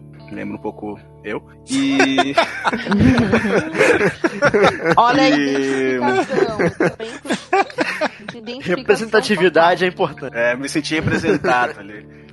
E a, e a gente vai vendo como essa relação entre, entre ele e a Delilah, essa moça que é, fica na área vizinha, a que ele cuida e que é a supervisora dele, vai, vai desenrolando ali ao, ao longo do jogo, né? Ela meio que indica para onde ele tem que ir, vai explicando algumas dúvidas que ele tem. E esses diálogos podem acontecer, tipo assim, tu respondendo ela, tem geralmente umas três ou quatro opções de escolha. E dependendo do que tu responde ou não, ou deixa de responder, pode ficar em silêncio também, eles se aproximam mais ou menos. É legal a gente ver que mesmo tipo que não mostre o rosto dos personagens, a gente vê que os comportamentos deles são perfeitamente humanos, assim, sabe? Eles tipo, dá pra gente se identifica facilmente com eles por conta disso. Eles reagem a situações, tipo, esquisitas, como a gente reagiria a uns sustos, já que tu tá. Muito tempo do jogo tu fica explorando o matagal, assim, as áreas da floresta, tipo, tu o tempo todo tá meio assustado, tu percebe em alguns momentos que o, o próprio Henry cita isso, que ele viu alguma coisa, ouviu algum barulho. E são comportamentos bem humanos que criam, né, uma certa imer imersão no jogo. Se alguém quer falar alguma coisa. Tá de boa? Na beleza, beleza. Uhum. Deixa eu ver aqui. E voltando um pouquinho, que eu tava falando da solidão, juntando esse fato de todo mundo ter muita gente com quem conversar, além da Delilah. E desses problemas do Henry, nesse caso que ele tá tendo que lidar ali de, pô, será que eu fiz a coisa certa? Eu deixei a Júlia, pessoa que ele ama, ir morar com os pais porque ele não soube lidar bem com esse problema. Ele fica o tempo todo ali meio que se questionando se ele fez a coisa certa em aceitar esse trabalho ou não, sabe? De repente se ele não deveria estar com ela lá. E junto a isso, algo que também ajuda nessa imersão e nesse sentido da solidão que o jogo trata são os gráficos do jogo, que nos personagens anos é um gráfico mais car cartunesco, quando tu vê ali o Henry, mas nos cenários, cara, são uns gráficos ali com, tipo, mais realistas, sabe? Mais, tipo... A iluminação dele é muito real, eu acho. Sim, tipo, deixa um tom mais contemplativo, assim, no jogo, né? é... né? É muito bonito tu ficar andando no, e descobrindo mais os cenários. Essa beleza instiga o jogador a, a querer explorar, né? Mesmo que às vezes tu, tu fica assim com medo de, de andar um pouco mais.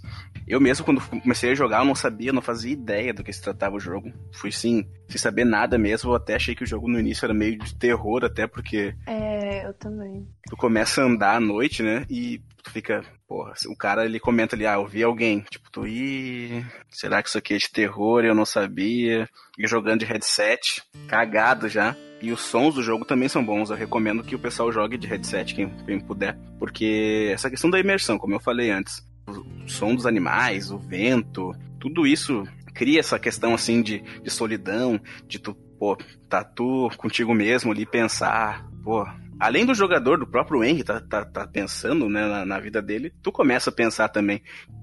Em alguns momentos me criou aquele sentimento tipo Journey, sabe? Que eu tô jogando, mas tô pensando na minha vida, assim, tipo, ah, será que as escolhas que eu fiz são certas? Será que tô vivendo ou apenas existindo. Será que Putz. o Grêmio ganha hoje? não, não, eu já nem penso mais, né, cara? É um jogo, o Firewatch ele é um jogo complicado de, de se falar, porque ele tem, fora essas partes técnicas, a história dele é, se eu falar muito, eu entrego muito do mistério, assim, sabe? Mas como Mas é que base... o ciclo de gameplay dele? Porque é, alguns jogos Walk Simulator eles tentam inovar em cima disso. What Remains of Edith Finch que coloca mecânicas de você visitar histórias de cada personagem. Sim. Mas como é que funciona isso no Firewatch? É mais Não, basicamente exploração que você vai pegando sobre a história? Como é que tu vai, tu vai acompanhando ali os dias, né? Chega lá no teu primeiro dia, tu conhece a Delilah, fala um pouquinho com ela. Não lembro se, se depois tu, tu encontra ali umas meninas, mas eu não lembro se é isso no primeiro dia ou uns dias pra frente. Mas tu encontra um casal de meninas lá, um foco de. Fizeram uma fogueira, tu vê a fumaça, e tu começa a explorar o cenário e a história ela desenrola nesse formato, assim, vai passando os dias. Tem dias que não acontecem basicamente nada, ou é só um diálogo dele com a Delilah ali, mostrando essa, essa aproximação dos personagens, sabe? E tem dias que tu precisa ir até tal ponto, porque tem fumaça lá, ou aconteceu alguma coisa, e tu precisa ir lá para ver o que tá acontecendo.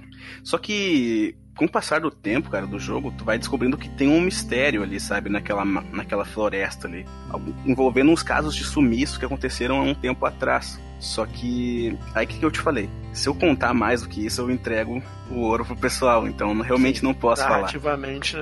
é. Mas o jogo ele consegue manter boa parte da jogatina esse ar do mistério, assim, sabe? De tu tá com medo de, pô, será que eu vou andar aqui, tá de noite? Será que não vai aparecer alguém ali atrás daquela árvore, alguma coisa do tipo? Mantém esse mistério, mas mesmo assim te incentiva a explorar. Eu o tempo todo queria conhecer mais os cenários e ir atrás do, do, do que estava realmente acontecendo, sabe? ele mantém Mas um ritmo interessante. De, esses jogos de Simulator, de vez em quando dava medinho. Gone Home eu joguei que medinho. Rolou o medinho? Gone Home, de vez em quando, eu chegava assim numa sala, assim, tava muito silêncio, tava aquele barulhinho só no fundo, assim, ó, caralho, se aparecer um maluco aqui, a eu gente, vou dar um pulo, A gente tá acostumado, né? A, tipo, eu não tô. casa vazia, vai vir bicho. o Daniel não tá. Eu não, não, Daniel ele não tem costume. Eu, não, eu, tô, eu sou medrosa também. Eu sou assim, muito. Eu, eu tinha Ah, não, mas o, portal. o Daniel transcende. Mas assim, mas tipo, Gone Home e Firewatch, você tá, tipo, num lugar sozinho. É, é muito ambiente de filmes de terror, assim. Então é difícil você jogar e não mas sentir eu... medinho de que vai acontecer algo. Causa uma tensão mesmo... no ar. É ao mesmo tempo que é tipo, um ambiente de terror, é a mesma sensação que eu acho que tu teria se tu pegasse um dia e entrasse no meio de um matagal aí e começasse a andar, sabe? Terror. Aí é bruxa de Blair. É, mas aí é terror. Ah, não, aí, aí, aí não dá, né? Aí é bruxa Não, mas de é que Blair. esse outra parada. pode não tem nada ali, pode até não ter nada, Cara, só, mas o fato da, da sai incerteza, adentrando né? dentro de um matagal tem que esperar de tudo. A última vez que eu fiz isso foi pra pegar uma bola de futebol que caiu no matagal. Quando eu peguei a bola, veio uma cobra vindo. Eu saí correndo. Ah, cara. meu Deus, garoto. Você quase pegou na. Esse pessoal, pessoal do Ah. interior. Quase... Não, não foi no interior, foi no meio do Belo Horizonte. Não, mas se não é no litoral, é no interior. ué. Ah, pronto. Mas, cara, co- continuando, como eu falei, eu não posso contar muito da história, senão eu estrago totalmente as- a, surpresa do pessoal. A jogabilidade, ela é bem simples, é andar, andar, andar. Depois tu vai, vai encontrando alguns itens num. Tipo uns armarinhos, assim, que ficaram espalhados pelaquela floresta, como se fossem caixas de suprimento, sabe? Com, umas, com um código ali que. Que a Delilah te diz logo no começo. Com o tempo eu comecei a desconfiar dela também, sabe? E aí isso deixa mais tenso, porque, tipo, é a única pessoa que tu conversa. Se tu não conversar com ela, tu não vai conversar com mais ninguém. E Caramba. tu já não. Tipo assim, tu já não tá confiando mais nela, sabe? Fica. Ah, eu chipava, sabe? Será que falo isso pra ela? Será que eu fico na minha e sigo aqui, sabe? É, é, é bem complicado. É importante também ler os, os, os textos que tem no jogo, que são bem. ajudam a completar as lacunas, né? Mas é isso, pessoal. É tipo. É um jogo interessante, mas não é pra todo mundo, sabe? E eu também queria comentar da experiência negativa que eu tive com o jogo. Eu até comentei do dia no grupo lá, no nosso grupo do podcast, que eu tava puto, porque eu cheguei até. Ô, Márcia, tu chegou a zerar ele? Eu zerei. Tá. Não, não, não deu nenhum bug contigo no dia 77? Ai, tem- quando. Então, eu joguei no Xbox, então isso deve ter sido uns 4 anos. Ah, é um pouquinho, Eu não- tipo assim. Se Eu bugou, não ela nem lembro. lembra mais. É, Mas é quando a história, assim, ela, ela chega num ponto crítico, assim, de tensão, sabe? mas que Ah, bug. tá. Não, aí que, eu, aí que tá. Eu cheguei no dia 77, o jogo ele termina ali, eu acho que no dia 79, e eu tinha que ir até um certo ponto Ah. ganhar um item. Quando eu fui aceitar essa missão, né, do dia 77, que a Delilah falou comigo, ah, tu tem que ir em tal lugar.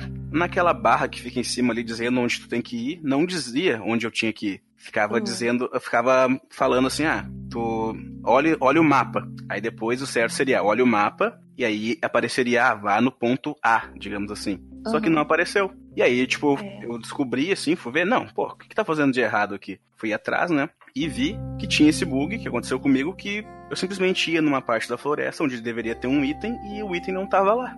Falando em bug, no The Messenger, agora que eu lembrei, quando eu joguei o The Messenger foi antes do lançamento e tinha um bug que quando você chegava na parte Metroidvania do jogo e você comprava a dica com o vendedor pra ele te mostrar no mapa aonde você tinha que ir, o jogo travava. Olha que Foi, bem ruim também. Aí só, eu que, comprava a só que no The Messenger, tu falou, tu ainda conseguiria jogar sem isso, né? Complicado, mas consegue. No Firewatch não. Pois É é. Começar todo o jogo. Eu joguei aqui no Google não sei. dia 77 Firewatch Bug. Tem um pessoal aqui reclamando de várias coisas Sim. desse dia aqui, pessoal preso É. na tela de loading. é. Meu Deus. Eu acho que comigo não, teve bug, não, senão eu ia lembrar disso. É, eu até conversei depois com outras pessoas que jogaram o jogo, perguntei se tinha acontecido, né, isso, e falaram- relataram que não. Eu Acho que é muito mais de, de sorte ou azar mesmo. Inclusive É, tem um review eu- aqui na primeira página aqui que é Firewatch, a very broken game.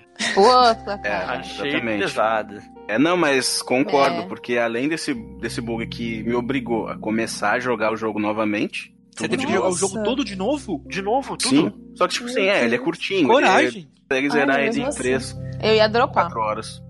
Eu, É que eu aí que tá, que eu ia pessoal. dropar também. Foi o que eu falei. Eu o jogo jogar ele na tava num nível de mistério tão alto e tão. Mas você já tinha eu descoberto tava tão imerso o ali. Não, não. Eu Ah, tava então por isso. começando ali. Ah, tá. Tipo, foi na, foi na hora que tava, tipo. Ah, Lá no teto, é, aí assim, sabe? realmente. Aí eu, eu fiquei, cara, eu não vou conseguir parar de jogar isso aqui simplesmente e não vou me sentir satisfeito se eu olhar o final no YouTube. Tipo, eu precisava jogar. Uma, uma questão. Você, você gostou do final? O desfecho? Você falou, estou satisfeito. Hum, é, o final é um ponto complicado nesse jogo, né?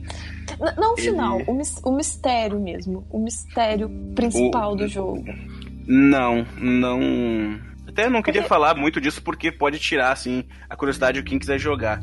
É, Mas assim, mas, eu, é. eu não sei, não, eu não sei você. você vai levar a sua perspectiva e vai gerar uma expectativa ouvinte. Mas não vai estragar o final. É muito ponto de vista esse final, é né, mano? É, é, tipo assim, eu não sei você, mas eu, eu, o Firewatch, eu vi desde a primeira vez que ele que soltaram alguma coisa na mídia, eu fiquei sabendo dele. Não então, tipo assim, eu, eu acompanhei ele desde, tipo assim, quando ele tinha só uma imagem. E eu olhei aquela imagem e achei muito bonito. Então eu continuei. É, realmente ele é, ele muito, é muito bonito. bonito. É, não, é. Os, os cenários é uma coisa fantástica. E A aí, água. Assim, nossa, tudo lindo. E aí eu fiquei, gente, esse jogo é muito bonito. E jogo muito bonito, eu fico muito uou! Então eu fiquei muito assim, Firewatch, Firewatch. E aí, quando saiu o trailer, o trailer dá essa ideia de que é uma. tem um mistério que vai pro lado meio sobrenatural. Uhum. E, e aí tem, tipo, na minha cabeça, assim, uma coisa assim, aliens, sei lá. Alguma coisa, tipo, Nossa. doida, sabe? Doideira. E, e é uma coisa mundana, tipo assim, não tira a graça ser uma coisa mundana. Só que teve uma quebra de expectativa. Então acho que eu não consegui apreciar tanto, igual foi. A gente citou, né? Do The Message. Quem não sabia que era Olha, Metroidvania. eu não joguei, eu não joguei Firewatch, mas pelo que você tá me explicando, podemos dizer que o final do Firewatch é um final Scooby-Doo. Ah, é. O final Scooby-Doo é Se fosse é o final um Scooby-Doo, seria melhor, eu acho, assim, cara. Então, eu acho que não, porque, tipo assim, o, o jogo, em nenhum momento, ele, ele. Isso foi uma coisa que eu, eu, eu assumi do jogo. Ele não se vendeu como uma coisa sobrenatural. Ele É. se vende como um, um clima de mistério. Tem um mistério. Mas aí. Parece tipo até assim, algo muito minha tipo uma ficção científica, né? Alguma coisa Isso, assim. É, é tipo, espionagem. É, porque, tipo, aí você vai de noite e tem uma base, você acha uma base científica na floresta. Então, tipo assim, eu acho que talvez essas coisinhas pequenas te levam a achar que vai ser alguma coisa mais sobrenatural. É. Só que aí quando você descobre a história mesmo, é uma história, tipo, que podia realmente acontecer por aí. É uma história É, mas completamente mas isso não tira a graça, tipo, é ok. Só que assim, como eu tava com essa ou esse outro tipo de expectativa, pra mim quebrou. Aí eu fiz, ah, era isso? Mas assim, Não, aproveitando o que tipo, tu comentou da base, o dia 77 ele termina basicamente quando tu retorna dessa base científica pro acampamento. E aí ali, ali terminaria, né? Só que não acontece. Porque nesse momento surge a suspeita, né, de que, que tá sendo espionado e tal. E aí, tipo, o Henry surta, né? Ele começa a desconfiar de todo mundo. E é ali que o jogo entra num clima muito tenso, assim, que tu tá realmente envolvido. E aí o, o bug vem logo em seguida e eu não conseguia jogar. Aí, tipo, Puta fiquei- merda. fiquei, Bem tipo, no final do jogo meu, mesmo, como né? assim? Sim, tipo, foi, foi questão de mais meia hora, assim, de jogar, 40 minutos, terminava. Mas, é, cara, o, o Firewatch é um jogo muito bom, assim, tipo, eu curti. O final quebra um pouco exatamente a expectativa. Eu não levei tanto pra esse lado sobrenatural. Eu sempre achei, assim, que, que seria algo mais pé no chão, mais, tipo, com algum assassino, alguma coisa assim, sabe? Que a gente sempre pensa. E o final realmente me deixou. É.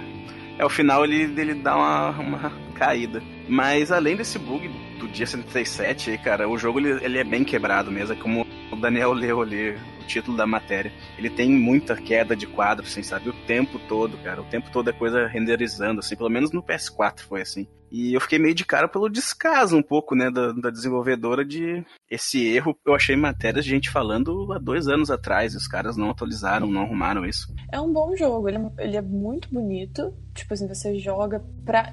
Ele é realmente o que o Walk Simulator, né? De você andar só pra ficar olhando mesmo. Porque- pra caralho. É, ele é super bonito e, tipo, ele tem o, o, o diálogo é legal. Igual eu falei, eu estava chipando o É, cara eu achei, eu achei que uma hora ia. Eu chipei e eu escolhi todas as opções de diálogo possíveis pra pra eles terminarem como casal. Mas, assim, o diálogo é, é gostoso de interagir e tal. E, e é São bem de- feitos, né, os diálogos, né? mas- É, o diálogo é muito bom. Tanto que, pra mim, a minha lembrança de quem jogou há muitos anos atrás é. O jogo é muito mais em cima de diálogo do que a exploração. Total. minha- Não, minha é cabeça. bastante. Então, assim, Ele, ele, tem, tem pontos muito bons. E aí tem esse descaso é meio. É triste, porque tinha potencial pra ser muito melhor. Eu até explorei ele bastante, assim, mas é como tu falou, o- ele cresce mesmo nos diálogos, tem uma exploração legal, os cenários são bem, são bem bonitos, o que ajuda nessa questão de, de solidão e contemplação e pensando ali na- nas coisas, Que é uma coisa que a gente faz mesmo. Quem, uhum. quem nunca saiu, tipo, foi viajar num lugar bonito aí, com, com natureza e ficou pensando na loucura que é, é né, não, na cidade. E a, a própria relação dele com a Delilah é, tipo, é realmente uma, uma, Assim, você pode escolher, né? Se eu tiver errado, me corrige, porque é muitos anos. Mas, porque, tipo, você pode escolher se você vai super confiar na Delilah ou se você vai ser mais fechado. Então isso, isso é muito legal também, de a gente faz isso, né? De você estar tá num momento vulnerável e tem uma pessoa que você nunca viu na sua vida e você escolhe ela como seu, sua pessoa de confiança. É, alguém que tu não conhece até, né? Às vezes a gente. É, Mas é, eu... ele, ele fala muito, ele fala muito com ela, tipo, às vezes ele, né, até oversharing, esqueci. Ai, pensei em inglês. É, é ele fala demais com ela. E. Aquele e momento que a gente ia começar a pensar em inglês. Ai, pensei em inglês, gente, para tudo. E. Mas assim, é, é, ele, fa... ele simula a relação humana muito bem, de diálogo e tal. Eu acho um ponto muito forte dele. Bom, como eu te falei, o jogo ele tem os probleminhas dele aí.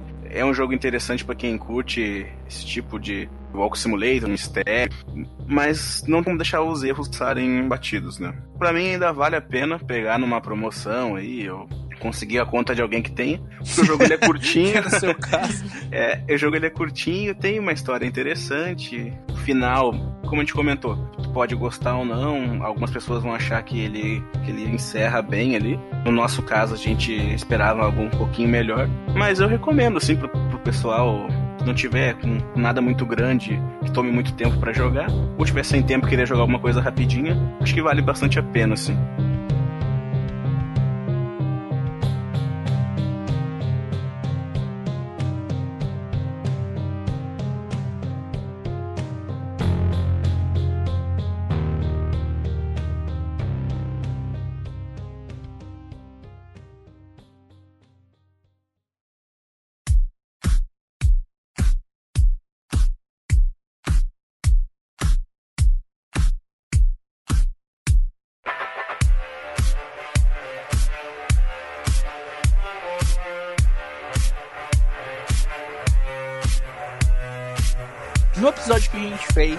Now Play, né?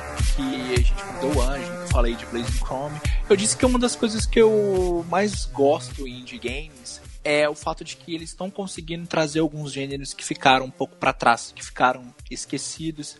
E tem outra coisa que eu gosto bastante em indie games, é a forma com que eles conseguem trabalhar em algumas ideias que normalmente a gente não vê em AAA. Não que AAA não traga inovação, mas é que às vezes o AAA ele precisa seguir uma cartilha que, dá um, que não dá uma liberdade que a gente vê em games. E é daí que a gente vê coisas como Super Hot. Um jogo que eu coloquei no meu videogame e eu achei que ia ser de um jeito. Quando eu comecei a jogar, eu vi a loucura que o jogo era e que era totalmente fora do que eu esperava para um jogo como o Super Hot. Para mim, hum. ele ia ser um jogo de ação com uns elementos que iam lembrar um filme de ação é, no estilo, sei lá, Jason Statham, é, Furiosos da vida, enfim.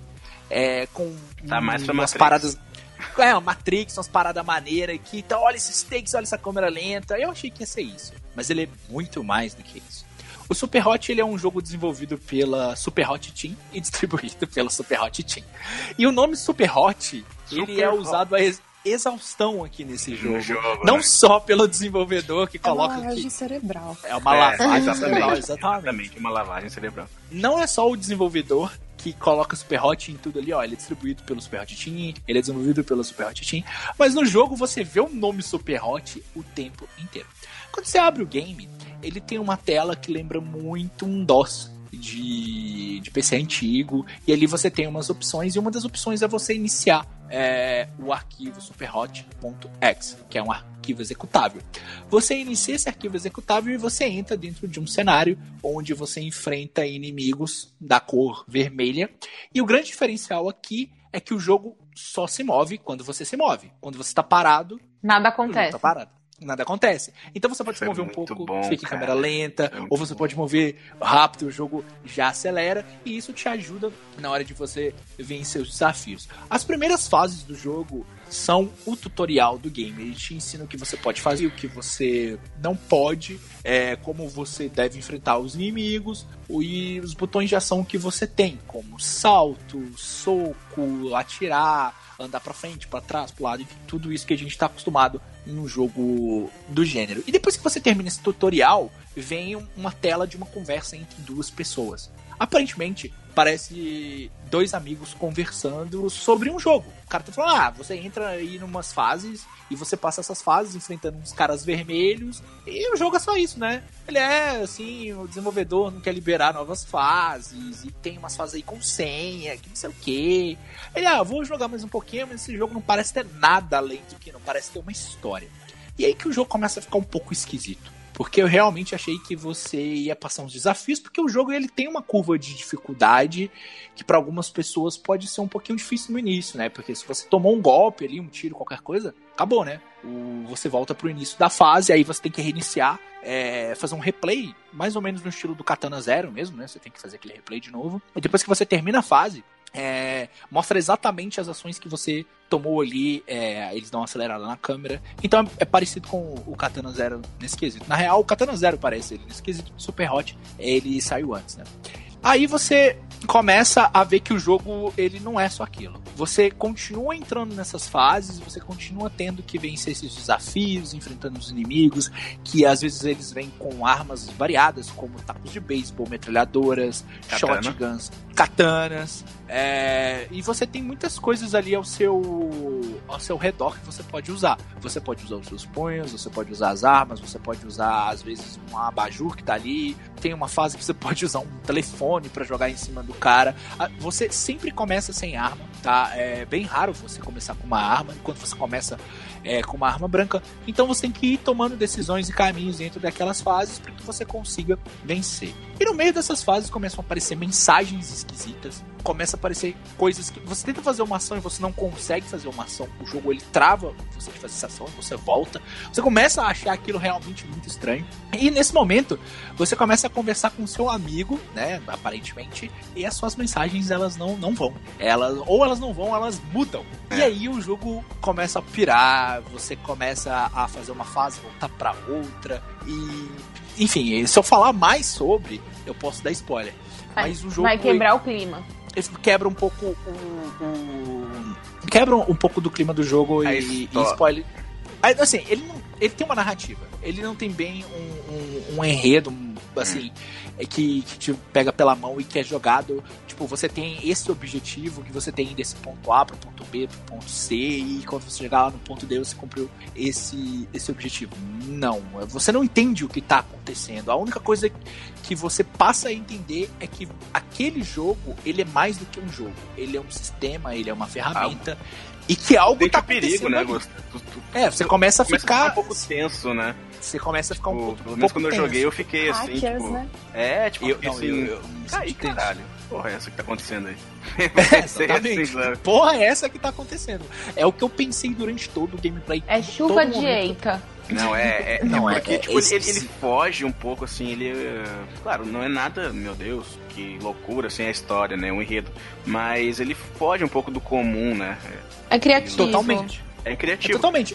Começar pela decisão de direção de arte do jogo, que te coloca uns bonecos 3D sem rosto, sem Bem roupa, bonito, né? sem nada e um ambiente branco. branco. Então, os únicos, é, os únicos personagens que tem. As únicas coisas que tem cor no elemento são tudo. É tudo que você pode usar como arma e os inimigos. Eu curto esse estilo é de arte, branco. assim, de jogos, tipo, do Mirror's Edge, sabe? E eu também achei Lembra um, uhum. esse fato dessa de ser branco e vermelho no, no Super Hot, cara. Achei muito foda assim quando eu joguei. É, tem um lance de, é, de psicologia das cores ali que, que dá para ver que eles usaram e trabalharam em cima disso, mas se eu for ficar explicando aqui é, é, é assim, é didático demais e não é interessante para quem tá ouvindo, nem para vocês que estão me ouvindo aqui agora.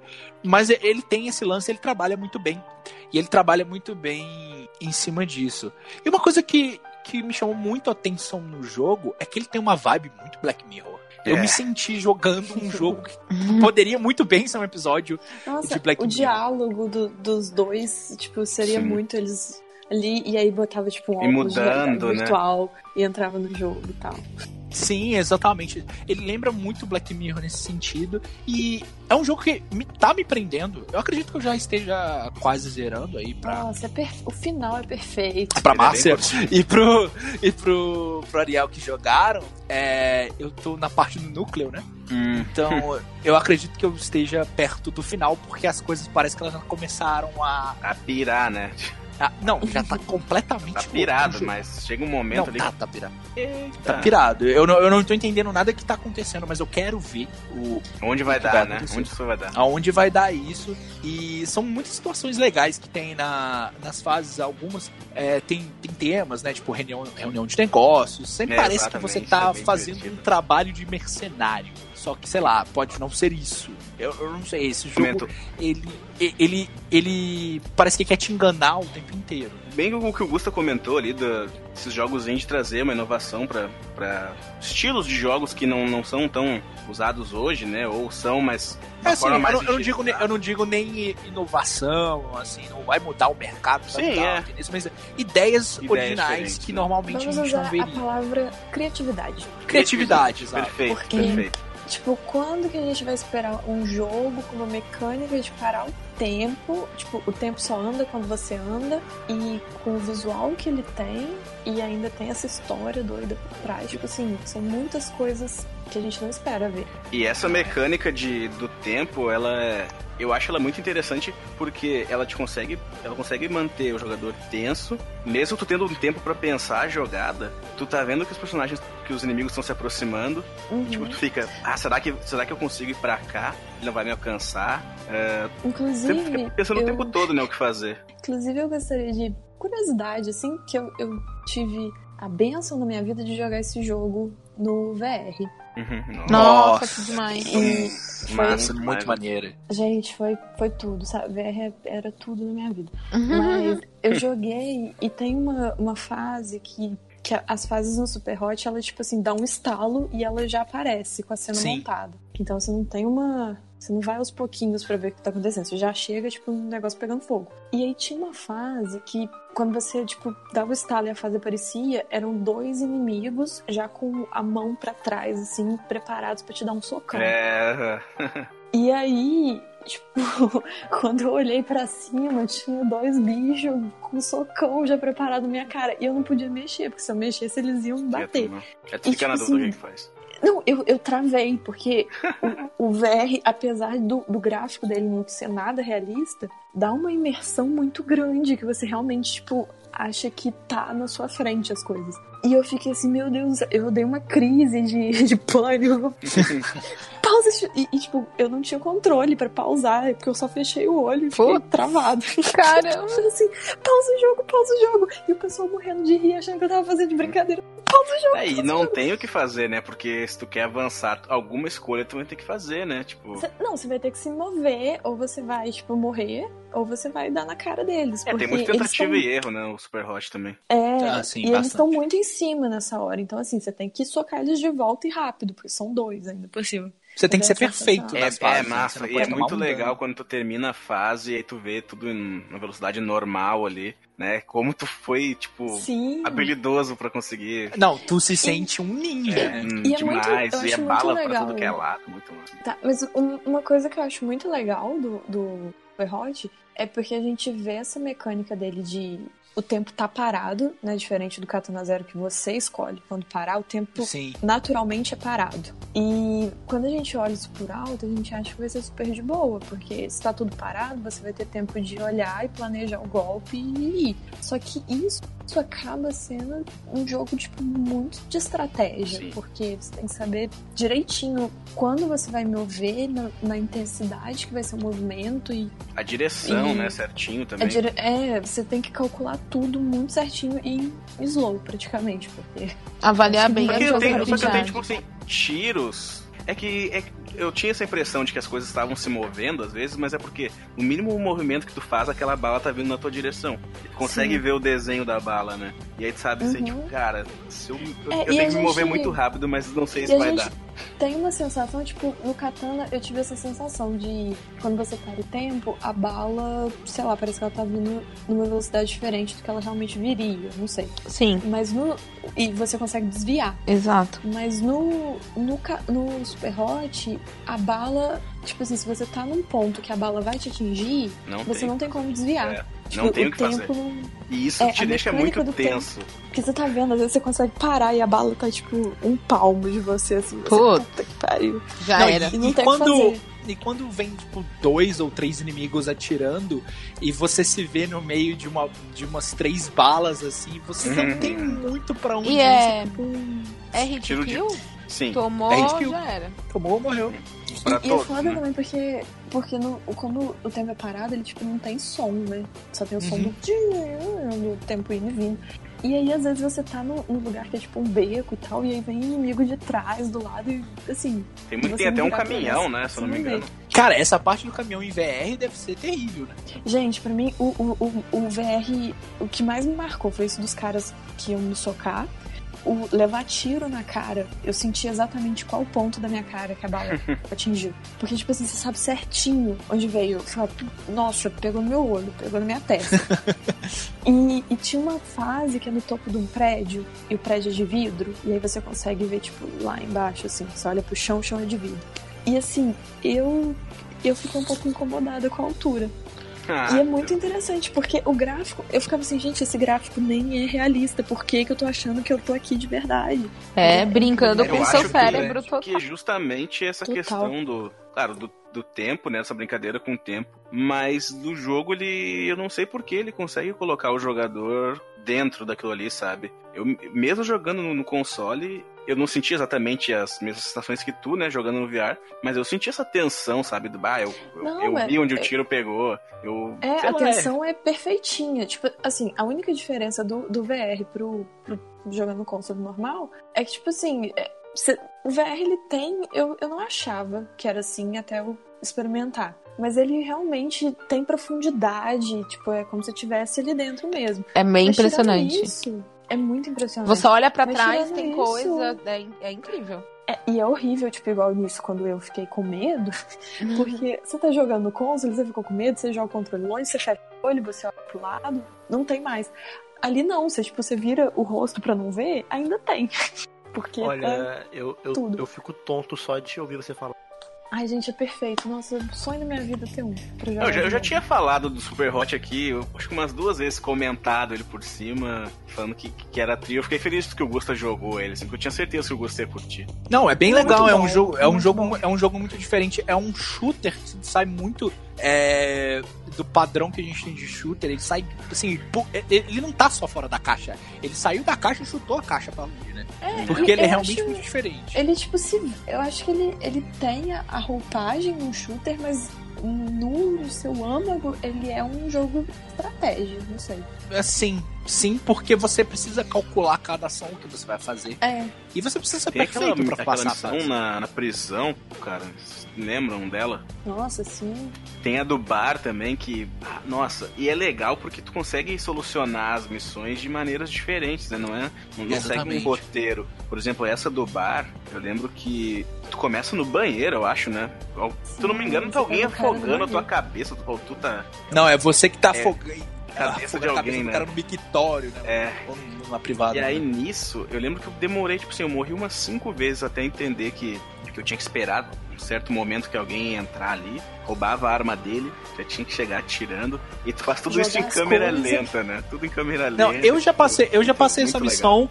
Eu já passei essa missão é, jogando as bolas de sinuca Também, também. dos caras. Eu, eu lembro que eu E cheguei foi ali que eu descobri que eu podia pegar mesmo. algumas outras. Eu consegui atirando a moda louca, assim, peguei a, a shotgun e fuzilei os caras. Mas é legal porque tem esse lance da estratégia e diversas maneiras de tu conseguir passar, né, cara? Vou te falar, você me despertou, Não, aí eu- você me despertou o interesse de ver speedrun de Super Hot, deve ser muito bom. Ah, e tem outra coisa. Deve que ser bem interessante. acho- Deve demorar 20 minutos no speedrun. e, tem, e tem outra coisa que é muito legal também, vale ressaltar aqui é que quando você tá com uma arma, não mostra a munição que você tem, não. Quando a bala acaba, aparece é. uma mensagem grandona. Acabou a munição. O que, que você tem que fazer? Joga a arma em cima dos malucos. Joga a arma. Tempo de pode recarregar jogar a arma também. no cara, velho. Pode jogar. Tem como recarregar? Não, tipo, você atira e aí ela, tipo, muda a bala. Ah, sim. Ela, ela, ela então, tipo, você bala, ainda é... tem que tem um recoil. Mas um isso que o Gusto falou, um, um isso cooldown. Eu não me lembrava hum. dessa, dessa mecânica de jogar a arma no, no, no, adversário, porque em vários momentos isso se torna parte da estratégia isso. também. Eu vou atirar nesses aqui, aquele cara ali e tá aí, armado e vai conseguir. Minha, é, eu vou jogar minha arma nele e vou pegar a arma dele e vou tipo, dar um tiro nele. Ah, e depois, é. e depois é você ainda ganha a habilidade de trocar de corpo. Sim, sim. é cara. muito útil. Só muito que quando legal. você troca de corpo Nossa, com o inimigo, a arma que esse inimigo tá segurando se quebra. Uhum. Então você tem que fazer isso com muito cuidado, porque às vezes se você trocar de corpo, você troca de corpo com um inimigo que tem uma arma mais forte, mas ali do lado dele vai ter um outro cara com uma arma forte também. Você pode. Você vai estar sem arma, você tá desarmado. Você tem que tem fazer fases... isso com cuidado. E tem missões que, por exemplo, em, em prédios, assim, level design, ele não te, não te deixa ver onde tá todo mundo. Então tu troca com um cara achando que vai ter uma vantagem, quando vê tu tá no meio de mais três ali, tu nem né? conseguiu ver, né, cara? É, Mas eu é. acho que o Super Hot, o, o, level design dele é justamente pra você, tipo, não passar de primeiro. É. Uhum. Assim. Porque é sempre tem, tem um canto e tem uns pontos Ou uma porta saem. que abre, né, tipo... É, e não tem como você saber o que vai acontecer até você estar tá ali perto. Não, ó, jogão, jogão. Nossa, Nossa recomendadíssimo. É Super Hot, ele é um shooter muito diferente, ele vai muito na contramão do que você vai achar normalmente no mercado. Então vale muito a pena você jogar. E se você tiver disponibilidade do VR, nós tivemos um relato aqui de que vale a pena. Então pode ser melhor ainda. É perfeito. Único, único Simplesmente problema... perfeito. Perfeito. É um jogo é um jogo que vale a pena. É um jogo que Tudo. vale realmente a pena. Eu fiquei impressionado, fiquei muito surpreso com a experiência que eu tô tendo com ele. Tá sendo tá bem no legal. Game Pass, Gusta, se eu não me Exatamente. Eu só estou podendo jogar esse jogo porque ele está lá disponível no Game Pass. Mas se você preferir comprar ele no Xbox, ele tá com preço full de 50 reais. É, eu vi na PSN que tá 77. Na PSN é 76 reais, então é bem caro. É assim, por mais que seja, é. por mais que seja legal. Ele tava na promoção. Eu acho que esse valor ele só compensa se você tiver um VR. E se você for comprar na Xbox, no Xbox Live, né? Se você tiver um Xbox aí, isso é mais barato. Agora, nesse exato momento, ele tá custando R$24,50 se você tiver a Gold. E também, no momento da gravação desse episódio, Nossa. que é no dia 22 de agosto de 2019, ele tá R$16,00 na Steam. Então, assim, é um jogo que, quando tiver em promoção, vale muito, muito a pena comprar.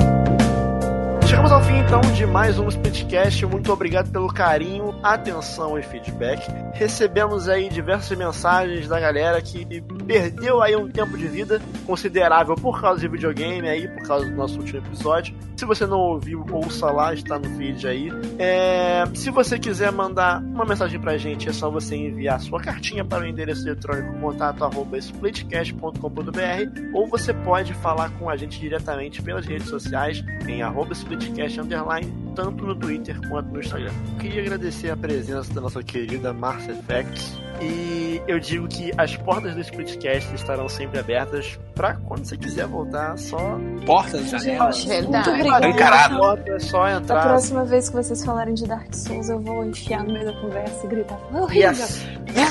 yes. Eu quero, quero conflitos. Treta. Mas aproveite que esse é o seu momento OLX no podcast. Você, nesse momento, você pode vender suas coisinhas, então nos diga onde as pessoas podem te encontrar, onde as pessoas podem ouvir a sua voz, inclusive. Várias pessoas podem ouvir a sua voz. Agora elas é podem verdade. ouvir, elas podem ler a palavra do pão na chapa no Twitter, mas elas podem também ouvir a palavra da chapa. Isso, eu sou, eu sou uma figura completamente digital, então você pode me uhum. ver, ouvir e ler. Inclusive, a gente não sabe se ela existe. A, a Thaís pode ter talvez, mentido e nunca talvez tem. Talvez eu seja tipo a Magalu. Um bot, né? Ninguém vai saber. Mas... É segredo. Apenas Mas... os que viram mencionar. É, é tipo uma uma aparição, assim, uma coisa. Gente, comum. é o negócio do Chaves lá que eles colocam, sabe? Que só os inteligentes podem ver. É a, que, é a pílula da. episódio. Mas eu estou aí nas redes sociais, principalmente no Twitter, que é meu lar. E lá eu Ela sou... que montou tudo aqui. Fui eu. É, lá minha arroba é Trostes, mas se você jogar Márcia Effect, você me acha também. E lá tem o link para todas as coisas que eu faço, que é tem meu podcast agora, que agora eu falo. Muito bom. Muito obrigada. Verdade, gente. muito bom mesmo. É bem maneiro. Eu não me contive e tive que falar, né? Meu Deus, é muito bom, tipo. é, gente, todo dia eu entro lá nas estatísticas do Spotify eu, e eu não eu conversando com ela, eu falei, é, é algo de se admirar um podcast monólogo que você, você fica preso e você quer ouvir do começo ao fim. É verdade. Muito bom. Realmente. Tá, bem, tá bem maneiro. Continue assim. A gente morre de orgulho. oh, meu Deus, muito obrigada. Vocês são maravilhosos. Mas é isso aí, então. Muito obrigada. Foi ótimo falar palavras aqui também. Com mais é, pessoas. Falar palavras, né? maravilha, olha. Tá louco. E para encerrar o episódio, música. É, eu vou escolher a música, uma música do The Messenger, pois eu sou apaixonada das músicas do Messenger. E aí, eu acho que eu vou escolher uma que se chama Hills of Destiny, que é sensacional. Show. Era da parte 8 bits ou da parte Eu acho, eu não sei, eu tava ouvindo no Spotify. Peraí, deixa eu conferir, peraí. É da é a do, do passado. O CD2 é, do é 16 bits. É, é do, do passado. passado 8 bits. Então, perfeito. E se a Thaís não entrar para uma seita religiosa e abandonar o podcast? Amém. Nós somos o Splitcast e até semana que vem. Tchau. Tchau.